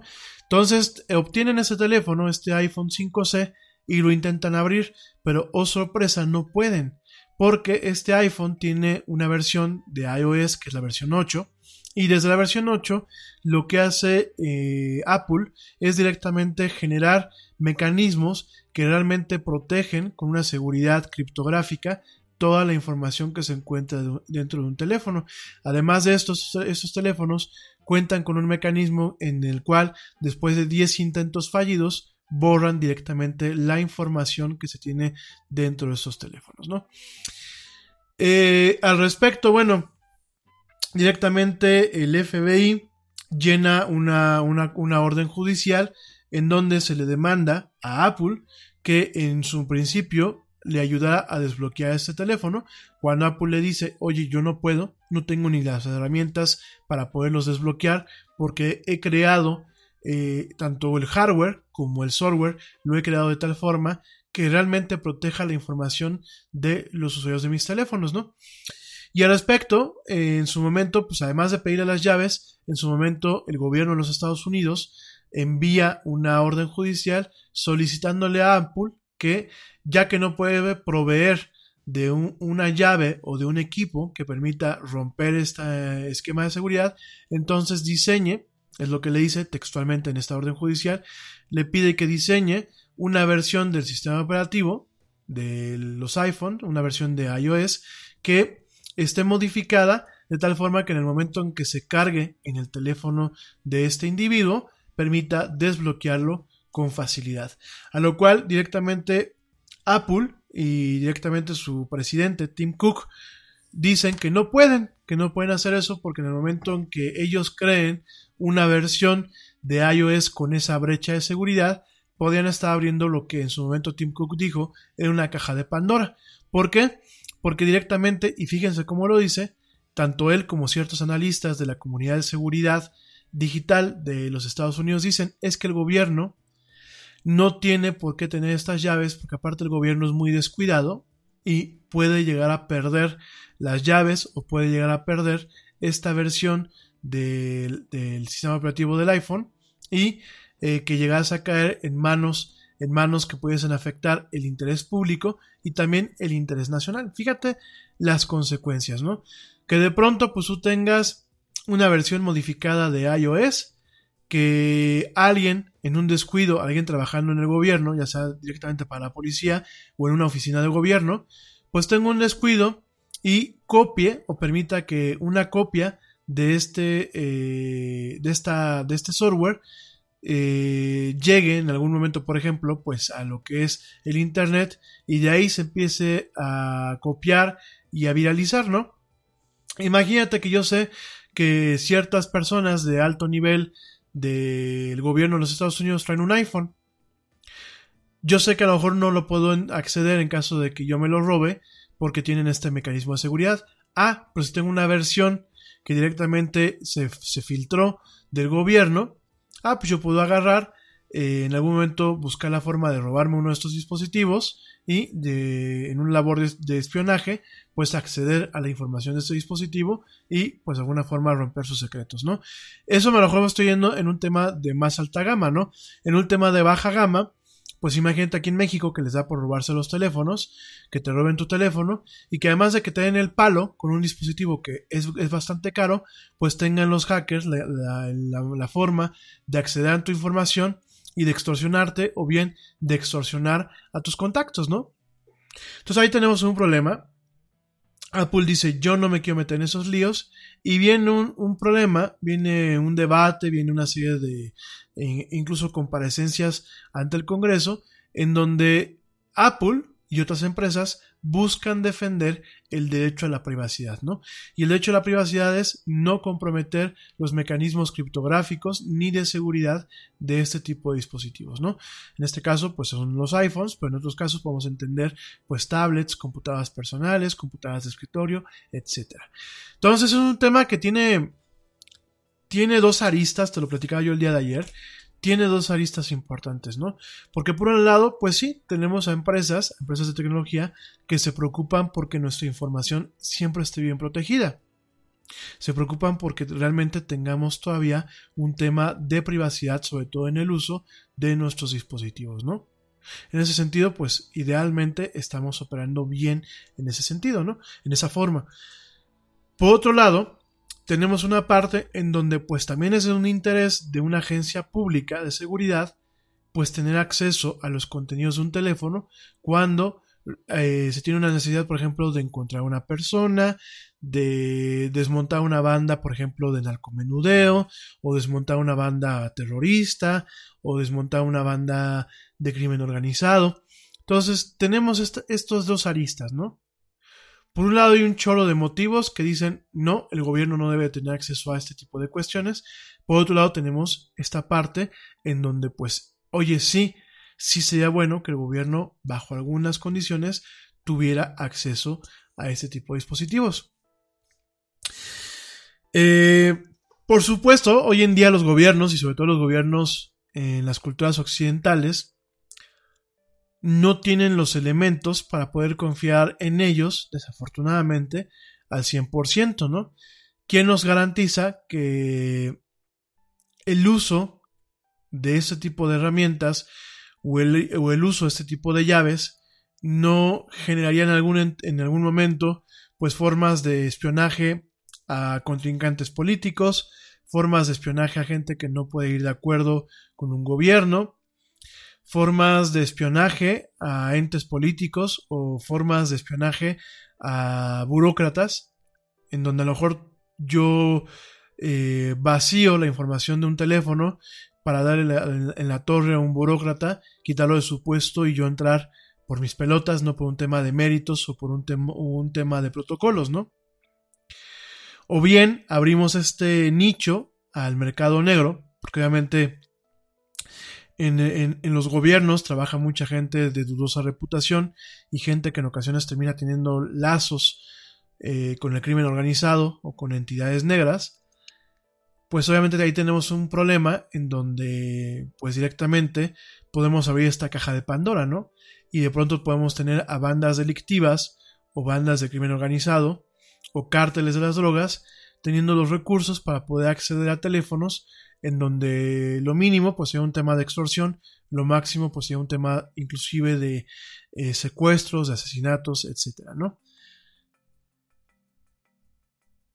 tenemos esta parte en donde pues habría que buscar un equilibrio, ¿no?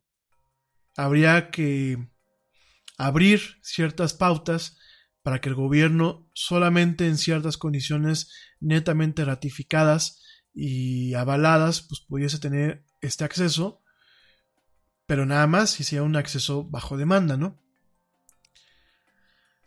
No hay reglas, no hay leyes que traten con un tema cuidadoso estas pautas. Ya de por sí, en muchos gobiernos y para muchas cuestiones nos encontramos con que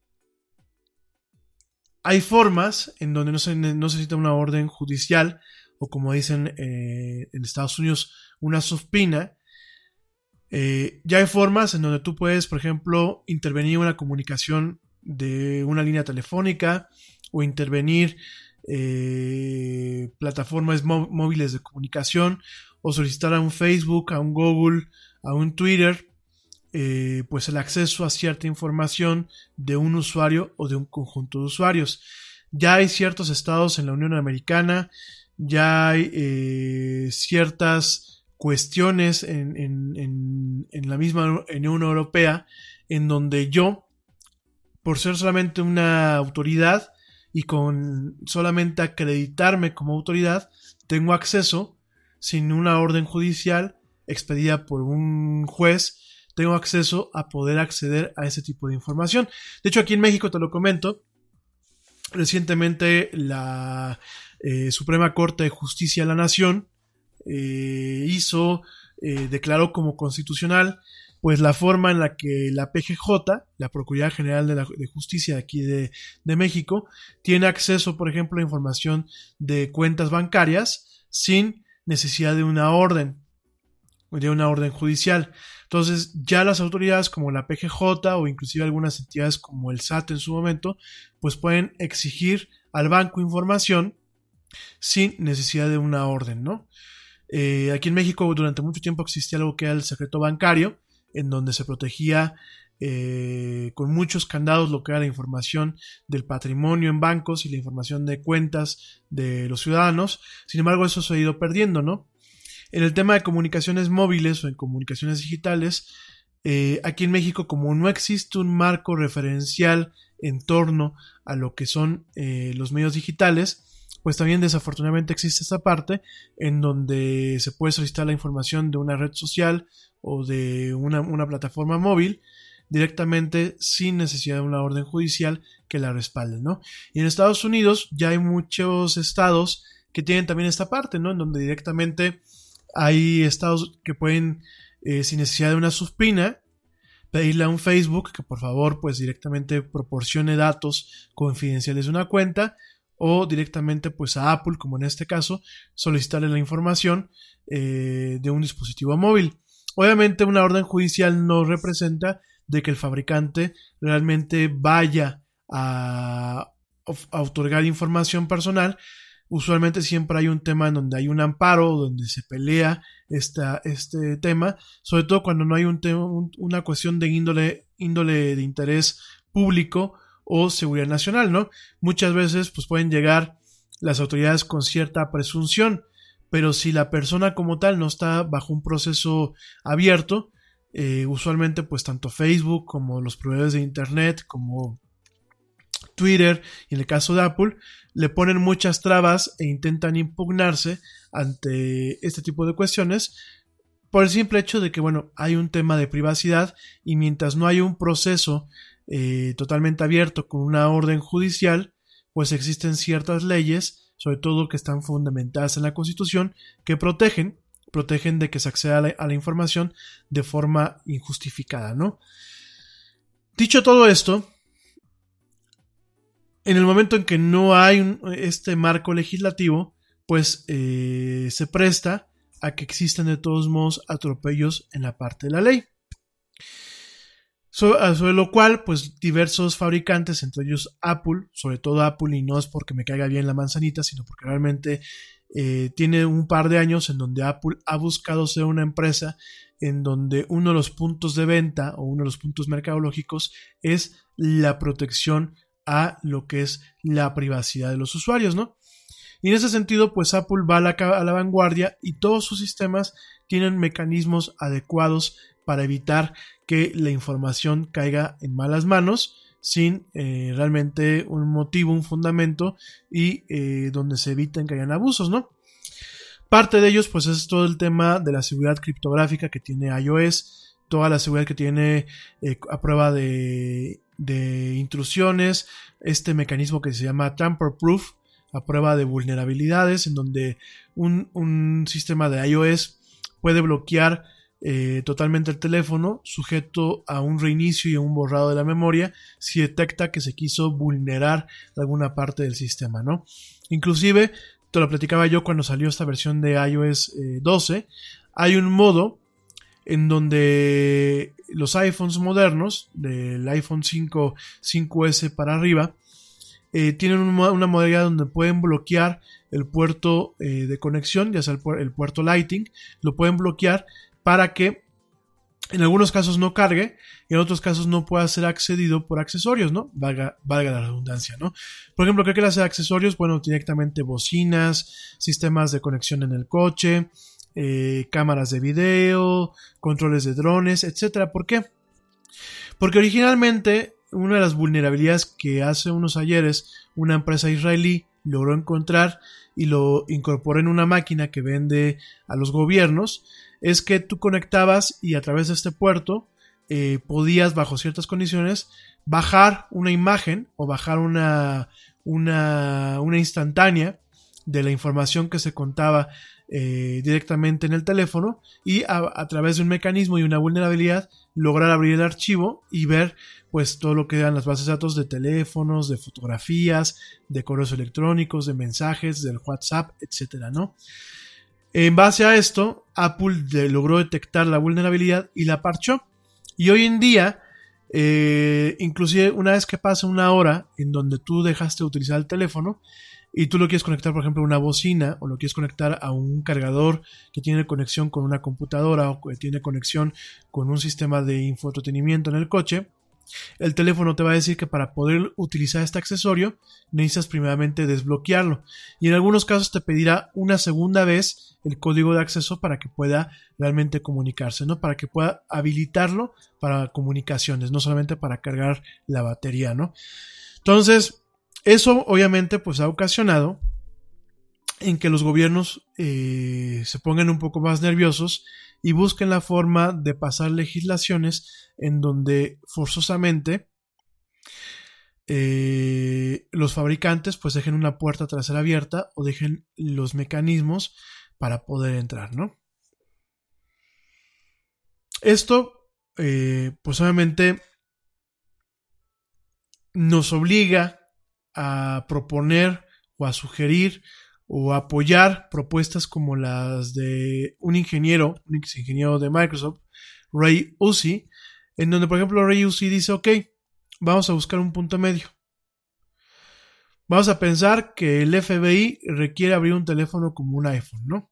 Requiere abrirlo y ya sea que el usuario de ese teléfono se ampara bajo ciertas enmiendas eh, de la Constitución en Estados Unidos, o bien eh, o está fallecido o desaparecido. Y necesitamos acceder a esa información, ¿no? Entonces él propone un sistema en donde exista un recurso, en donde metiendo una clave especial o metiendo un comando especial en esos teléfonos, arroje el dispositivo o la computadora, porque también estamos hablando de computadoras, arroje el dispositivo un código QR, que ese código QR se envía a través de un canal seguro y de un canal específico se envía al fabricante de ese dispositivo junto con papeles que realmente eh, certifiquen que hay un interés por abrir eh, ese aparato y sacar la información. Este código QR, una vez que lo valida el departamento legal, por ejemplo, de un Apple o de un Microsoft, es a su vez generado un código QR eh, resultante a partir de un algoritmo especial. Y ese código QR se otorga a, empleados de alto nivel de Apple que van a una bóveda, a una bóveda, me, refiero en un, tema, en un término netamente figurativo, eh, una bóveda puede ser un centro de datos o una serie de máquinas que no estén conectadas al Internet, que no tengan conexión al, al exterior, sino sencillamente sean máquinas que tengan una serie de números o una serie de llaves en base a listas que hayan sido alimentadas de forma manual eh, de los dispositivos y que con ese código QR se escaneen en uno de estos dispositivos y esta máquina o esta serie de máquinas arrojen una llave de un solo uso que permita enviarla por correo y que con esa llave eh, en este modo pues permitan abrir estos teléfonos o abrir estas computadoras, ¿no? Obviamente después de haber pasado un proceso muy estricto de seguridad y donde pues realmente esa llave solamente se puede utilizar una sola vez y no vuelva a ser posible ser utilizada para eh, intentar, bueno, pues darle otro tipo de usos o que bien existan fugas y que eh, ponga en tela de juicio la seguridad de estos dispositivos, ¿no?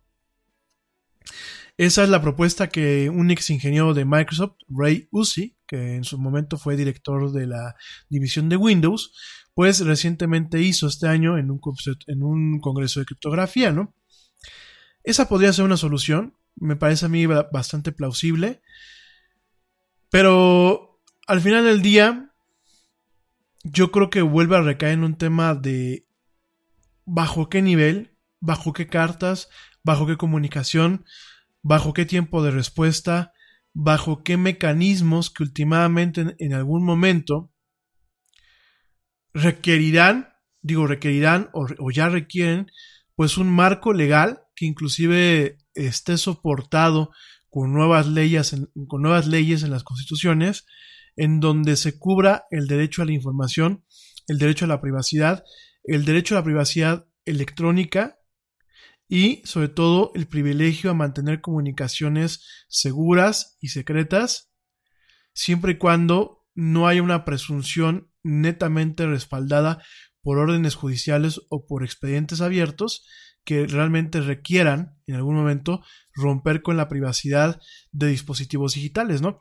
Y yo me quedé muy corto, cuando hablamos de dispositivos digitales no solamente es eh, un tema de una computadora o un teléfono, ¿no? Por ejemplo, las consolas nuevas. Una consola como la Xbox One, pues en algún momento puede requerir tener un acceso por tema de mensajes, por tema de fotos o de contenidos que se hayan podido tomar a través de su cámara, aquellos, aquellos Xbox que todavía tienen la cámara Kinect, eh, de comunicaciones en juegos, por ejemplo. Por ahí en su momento ciertos ataques terroristas eh, se han organizado, por ejemplo, en juegos como World of Warcraft, ¿no? Que son estos juegos multijugadores. Entonces mucha de esta información se queda en las bitácoras de los clientes, es decir, del programa que se utiliza para conectarte al juego, pero también se llegan a quedar muchas veces en los servidores. Entonces, ¿bajo qué precepto o bajo qué concepto un gobierno puede solicitarle esa información a Blizzard o a Epic o a alguna de esas empresas que tienen estos eh, videojuegos en línea? ¿Bajo qué premisa o bajo qué lineamientos legales?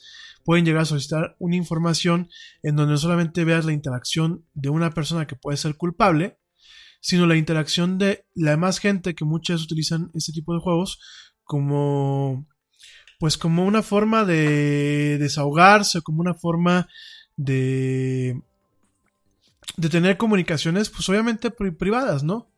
Entonces es un tema sumamente complejo, es un tema que al final del día no existe un marco legal, no existen cuestiones que vayan realmente respaldadas inclusive por la Constitución y no existe un marco en donde realmente puedas tú solicitar ese tipo de información a un fabricante sin que el fabricante tenga posibilidad de ampararse, ganar el amparo y de todos modos no dar la información, ¿no? Tampoco existen mecanismos legales de que en caso de que esta información llegue al gobierno, el gobierno tenga los mecanismos para salvaguardarla con precisión y evitar fugas, ¿no? Aquí en México hubo algo que se llamaba el el RENAP, ¿no? Mm, corríjanme si no me acuerdo, era el RENAP, que el Registro Nacional de, eh, de Teléfonos Móviles o Dispositivos Digitales, no me acuerdo cómo, cómo, era, pero era algo del RENAP, porque el RENAP era de vehículos, ¿no? Eh, aquí era algo del RENAP o del RENAPE, una cosa así, ¿no?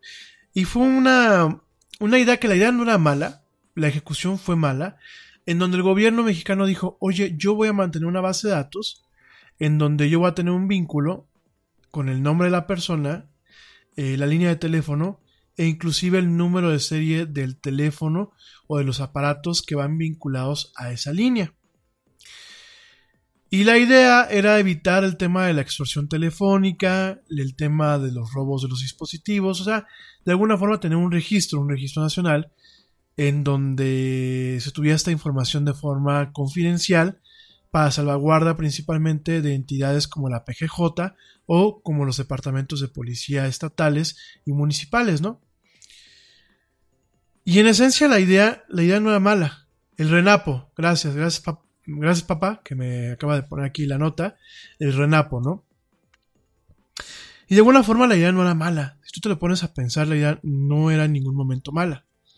Lo malo fue que la base de datos eh, que se hizo era una base de datos que no era adecuada. Se le pagó a un contratista para hacer todo el sistema. Eh, realmente el, contratista fue prácticamente eh, adjudicación directa, no fue una licitación realmente limpia. Y fue muy curioso porque por ahí se encontraron copias del Renapo eh, en internet. Es decir, pues alguien en su momento hubo gente que descuidó la copia, ya sea gente del contratista que le estaba haciendo esto al gobierno o bien de las entidades gubernamentales, y descuidaron la copia, al igual que ya ha pasado aquí en México de que el padrón electoral Aquí para que ustedes lo entiendan, el padrón electoral tiene una importancia eh, también... Ah, no, el Renault. Gracias, mi querido George. Registro Nacional de Usuarios de Telefonía Móvil. El Renault. Gracias, mi querido George. Eh, en su momento, también pasó con el padrón electoral. Y para la gente que me escucha afuera, el padrón electoral, de alguna forma, es también un padrón, en algunos aspectos, un padrón eh, poblacional. ¿Por qué? Porque la credencial para votar aquí en México funciona como identificación personal.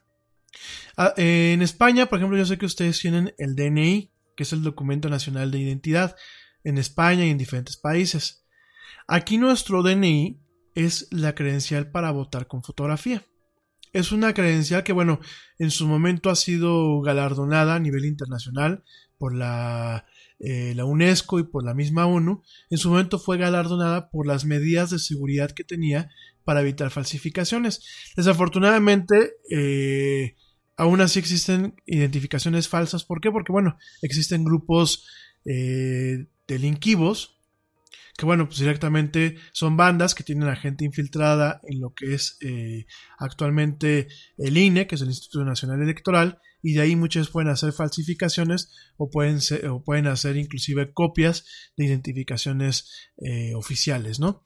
Sin embargo, en general, esta identificación para cualquier hijo de vecino es muy difícil copiarla eh, tiene muchos mecanismos de seguridad que evitan una falsificación que no sea desde dentro del, instituto y realmente bueno pues es una, una identificación personal y oficial que hoy en día pues eh, en muchos aspectos ha normado el comportamiento público eh, y de la sociedad en este país.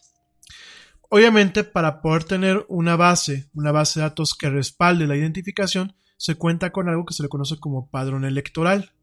Y en el padrón electoral pues existe eh, el nombre de la persona, su clave única en el registro poblacional, eh, inclusive ya en algunos casos nuevos, pues temas de huellas digitales, de información biométrica, dirección de la persona donde vive y otros datos, ¿no? Entonces, si ya aquí en México ha pasado de que esa base de datos que es muy sumamente delicada andaba eh, de forma abierta en diferentes partes del Internet, inclusive en, alguna, en algún momento, como platicamos aquí en el Yeti, estuvo eh, vinculada a un espacio de almacenamiento de Amazon, de la parte en donde Amazon ofrece servicios de centros de datos. Ya estuvo ahí información de un padrón electoral nacional completo. En el caso del Renault, como me lo comenta aquí mi buen amigo George, ya también pasó. Ya también pasó de que esta pequeña base de datos estaba suelta, además de que en su momento los operadores de telefonía, que eran los que tenían que recabar esta información, no lo hacían de forma consistente. Es decir, cuando tú ibas a comprar un chip, porque usualmente esta información del Renault se nutría de la información que uno daba cuando sacaba un contrato de postpago, en el caso de la telefonía móvil. Es decir, pues tenías un contrato de mes a mes, ¿no? En el caso de servicios de prepago, si tú ibas y comprabas un teléfono liberado, en donde venía con su chip para prepago, habían ciertos distribuidores que te obligaban a llenar una forma, en donde esa forma después alimentaba el sistema. Habían distribuidores que no. Habían franquicias que directamente te venían en el, aparato y ahí moría, ¿no? En teoría tú tenías la obligación en su momento de comunicarte con servicio a clientes para dar de alta tus datos. Pero mucha gente no lo hacía y como realmente el sistema no te bloqueaba, nada más te decía al principio, por favor, te pedimos que después de la que, termines tu llamada, te comuniques al asterisco 611 para que des de alto tus datos personales, ¿no? Mucha gente no lo hacía. Y mucho extorsionador o mucho criminal lo que hacía es que cuando llegaba el momento en que se acababa el saldo o esa, o esa línea se quemaba, directamente pues agarraban otro chip y, utilizaban la otra línea, ¿no? De hecho, en Estados Unidos existe esta figura de burner lines o burner phones, en donde son teléfonos de prácticamente de un solo uso. Y en este caso, pues eh, en México se acostumbraba mucho a eso, ¿no? Ahora, pues si no se puede tener una base de datos confiable eh, para ese tipo de cuestiones, ¿qué nos garantiza que si un gobierno tiene las formas de acceder a tu Xbox One o acceder de forma bruta a una serie de comunicaciones que tú puedas tener en WhatsApp o que pueda acceder a tu correo electrónico sin una orden judicial o que pueda acceder a tu computadora en donde tú tienes el disco encriptado sin contraseña o a tu teléfono móvil, pues que garantiza de que el gobierno no cuide estas llaves y de pronto pues tengamos también a entes de eh, la base criminal pues teniendo acceso a ese tipo de cuestiones, ¿no? O a gobiernos autoritarios directamente eh, accediendo a esta información a diestra y siniestra para poder eh, reprimir lo que es la libertad de expresión o, para o bien para poder atacar a eh, contrincarios políticos o a contrincarios que no estén de acuerdo con el régimen. La, alter- la alternativa que, pro- que propone eh, Ray Uzi, yo creo que es buena. Yo creo que los fabricantes deberán de implementar una ventanilla virtual en donde se tenga este acceso. Sin embargo, yo creo que ya ha sido un buen momento en donde gente sumamente especializada empezará a generar marcos legales que en algún momento inclusive puedan tener modificaciones a las constituciones en donde realmente se tenga una base sólida y desde la vía constitucional para proteger la privacidad, pero también para proteger eh, el acceso a esta información cuando sea eh, de, de interés público o de interés nacional, siempre y cuando existan también los mecanismos para inclusive poder castigar a las mismas entidades gubernamentales cuando esta información no se maneja de forma adecuada. Yo creo que es un tema muy importante, creo que es un tema en el que los gobiernos, como en otros tantos, se han quedado dormidos y es un tema que se debería de empezar a legislar no por los charlatanes que tenemos en los congresos actualmente, tanto en Estados Unidos como en México como en otros países, sino realmente por gente, por gente especializada, por gente que tenga una diputación o que tenga una, una senaduría, pero que de alguna forma esté eh, totalmente asesorada por gente profesional o que él mismo sea una persona profesional, que sea un ingeniero de sistemas, que sea un experto en seguridad digital, o sea, alguien que realmente tenga las tablas para buscar la mejor forma de lograr un equilibrio adecuado entre estas dos aristas. Sigue faltando y yo creo que seguirá faltando y esto el día de mañana puede ser inclusive más vital, ¿no? El día de mañana, en donde, por ejemplo, yo, yo lo platicaba el día de ayer. Oye, desapareció un familiar, pero encontraron su teléfono. Me interesa saber con quiénes fueron las últimas comunicaciones para ver si esas personas saben algo de ese familiar o bien pudieron haber sido personas que en algún momento pues puedan ser cómplices en la desaparición de esta familiar, ¿no? En el esquema de trata de blancas, que es un problema que nos, nos aqueja muchísimo, gente. El tema de la trata de blancas lo vamos a platicar en su momento la próxima semana.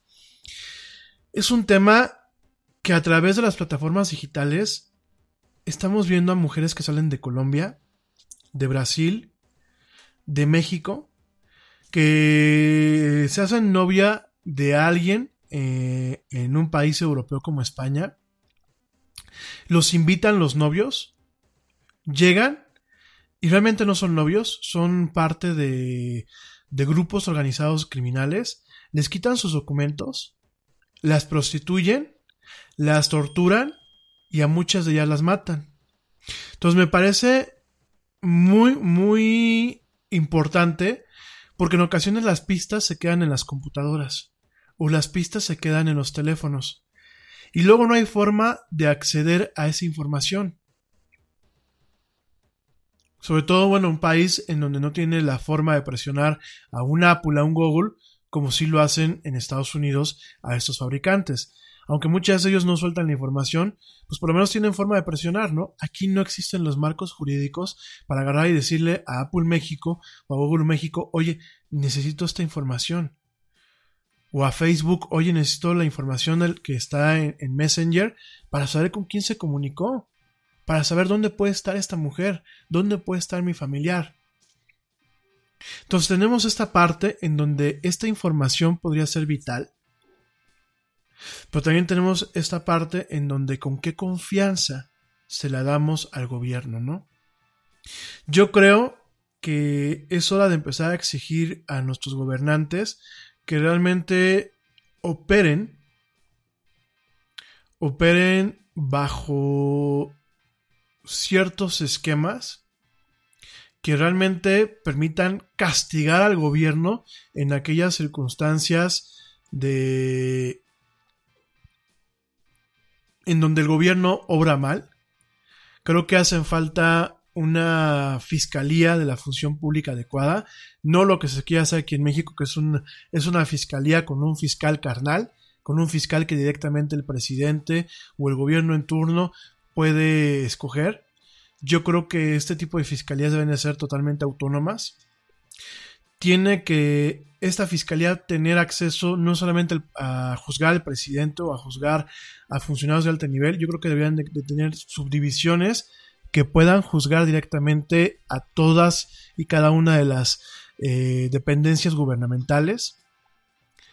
Creo que debe de existir un soporte en donde esta fiscalía tenga la forma de hacer auditorías, no solamente auditorías normales, sino auditorías a nivel electrónico, en donde, por ejemplo, se ha penado el uso de mecanismos o de medios que no están dentro de una jurisprudencia o dentro de un marco legal, que de alguna forma fue lo que en Estados Unidos pues han querido hacer y no les ha funcionado mucho. Fue un tema que en su momento a Hillary Clinton le ocasionó que la investigaran, que fue el llevar asuntos de seguridad nacional cuando ella fue secretaria de Estado en el gobierno de Barack Obama, de llevar asuntos de interés nacional utilizando direcciones de correo electrónico personal, ¿no? Sus propios servidores.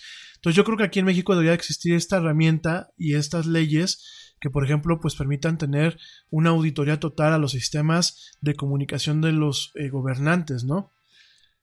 Eh, además de esta fiscalía, yo creo que debería existir una fiscalía totalmente autónoma, porque el INAI aquí en México no es totalmente autónomo, en donde fue un instituto que cuidara la, eh, la privacidad de las personas, pero también cuidara un tema de transparencia y del manejo de los sistemas dentro de comunicación oficial y intraoficial de un gobierno.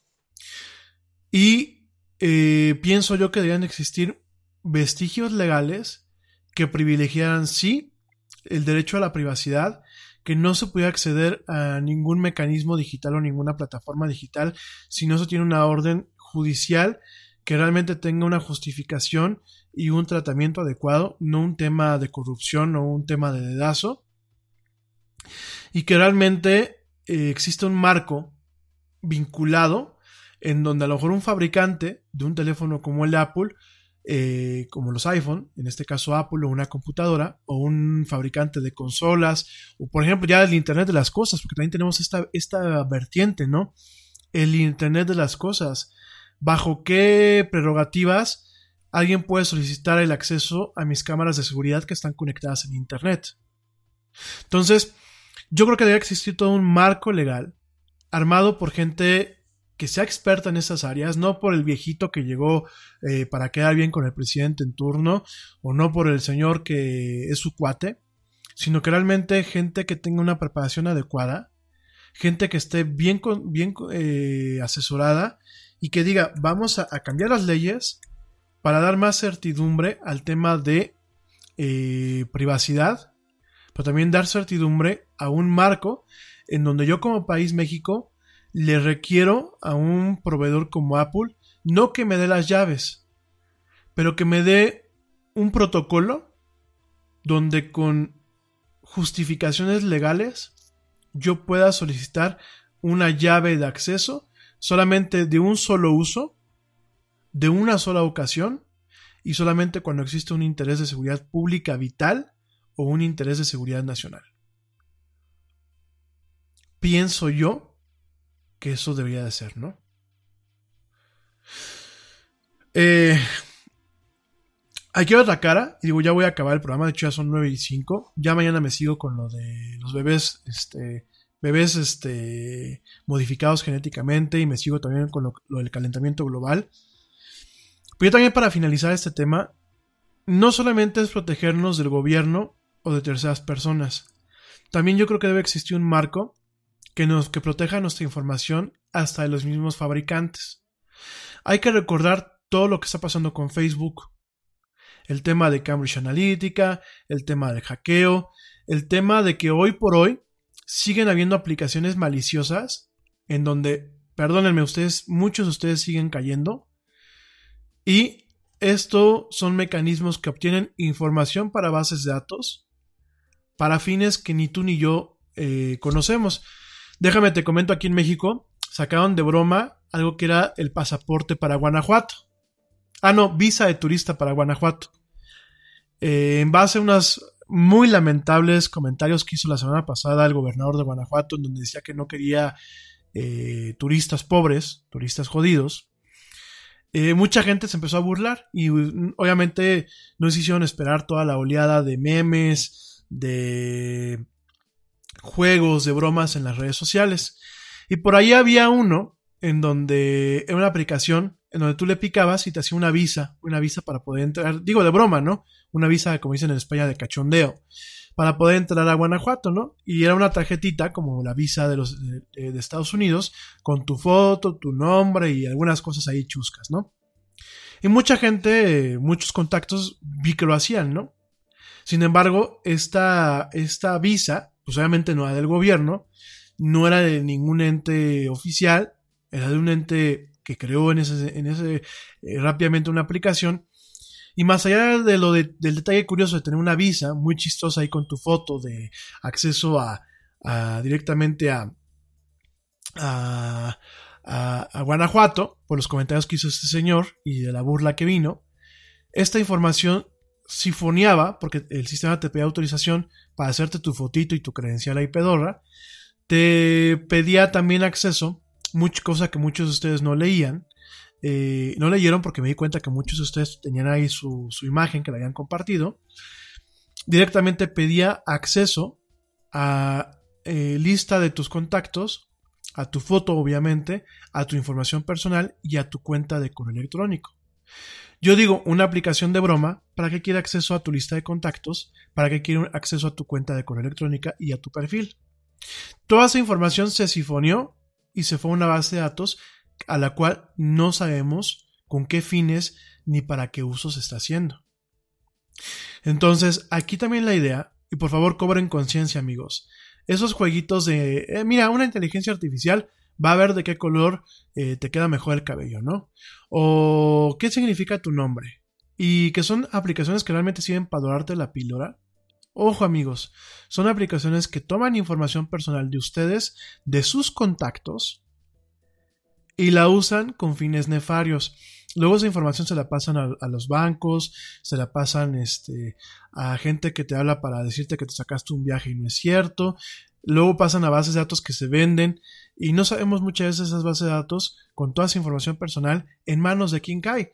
Hay bases de datos que cuestan 5 mil, 10 mil pesos. ¿Tú crees que para un narcotraficante, para un delincuente, 5 mil, 10 mil pesos no es un costo que después le puede servir para secuestrarte, extorsionarte o hacerte robo de identidad? Entonces tengan mucho cuidado, no pongan información, no le piquen a estos jueguitos. Yo sé que son muy entretenidos, pero no le piquen nada por picarle y fíjense muy bien qué información le van a dar acceso a ustedes cuando les aparece el cuadrito de que eh, aplicación tal eh, pide tal información, ¿no? Pide acceso a tal información. Por favor, lean. No cuesta nada de trabajo leer. Es un minuto más antes de que hagan sus jueguitos. Lean, infórmense. Y en este caso, yo sugeriría que existieran leyes que también tengan esta capacidad. Que tengan esta capacidad de protegernos de que en caso de que pues a Facebook le dio mi información a Cambridge Analytica para un tema netamente político, pues tenga la forma de decirle, oye Facebook, no lo hagas, e inclusive hasta de demandarlo, ¿no?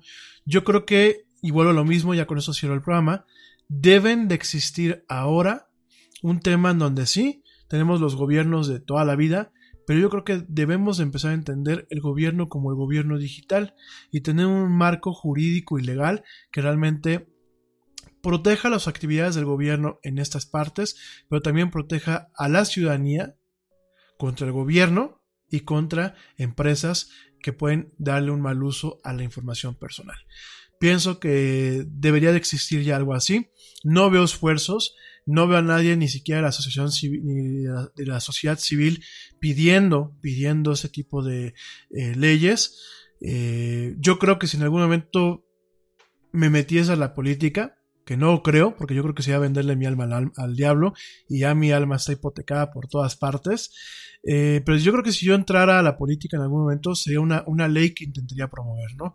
Un esquema de leyes en donde por primera vez se reconozca el gobierno digital que ya existe. Ya el gobierno ya utiliza mecanismos digitales para gobernar, pero que le dieran una figura más íntegra para protegernos a nosotros del gobierno, para que el gobierno se proteja a sí mismo de mal uso de sus recursos. Eh, este tema de que realmente existan auditorías en donde eh, la solución que se contrate o que se pague sea la más idónea y que realmente nuestra información personal tenga protecciones que sean verdaderos candados, no eh, pasadores ni no eh, candaditos pedorros que con cualquier llave se pueden abrir. Creo que es hora en donde hay que, hay que ponernos en la modernidad, porque hoy por hoy los gobiernos e inclusive en muchos aspectos las sociedades no hemos llegado a un tema neto de modernidad. No hemos sabido sacarle jugo adecuado a los recursos digitales, a los activos digitales que hoy por hoy tenemos y no hemos tenido un modelo un modelo a seguir que realmente nos proteja y nos permita crecer como sociedad, pero también sin atropellos y sin ponernos el pie a nosotros mismos. En fin, oigan, pues ya me voy, ya son nueve, nueve de cachito para la gente que me está escuchando en vivo, pero bueno, mañana te espero en una emisión más de esto que es la era del Yeti, 7 pm, hora de México, la central de México. Te espero con más, más de mucha actualidad, mucha tecnología y muchas otras cosas más. Mañana vamos a estar hablando de calentamiento global, vamos a estar hablando de eh, el tema de los bebés editados genéticamente, es un tema muy complejo. Vamos a, comentar la nota de este señor que hoy vuelve a hacer este anuncio de que viene un embarazo más eh, con bebés modificados por esta técnica que se llama CRISPR. Mañana vamos a platicar también qué es esto de CRISPR y por qué es el futuro de la, de la bioingeniería. Y bueno, vamos a estar platicando de muchos y otros temas más en esto que es la era del Yeti. Oigan, pues cuídense, cuídense bien, pórtense mal, si se portan muy mal, por favor invítenme. Espero que tengan una excelente noche de miércoles, que ya estén en sus casas, tápense bien, porque bueno, al menos en la República Mexicana nos llega el Frente Frío número 2. Vamos a tener temperaturas en algunas partes de la Ciudad de México hasta por debajo de los 0 grados. Por favor, abríguense bien, cuídense mucho. Eh, cuidado al manejar con estas lluvias, porque aparte de la lluvia empieza a haber un tema de agua nieve en algunas partes. Manejen con precaución. Sean felices, que tengan un excelente miércoles, una excelente noche de miércoles para la gente que me escucha en vivo, para la gente que me escucha a través de las plataformas de streaming. Espero que tengas un excelente y maravilloso día, lleno de, dichas y de muchos éxitos. Nos escuchamos el día de mañana. Yo soy Rami Loaiza. Y bueno, parafraseando a mi tío el Yeti, vámonos. Porque ya nos vieron. Hasta el día de mañana.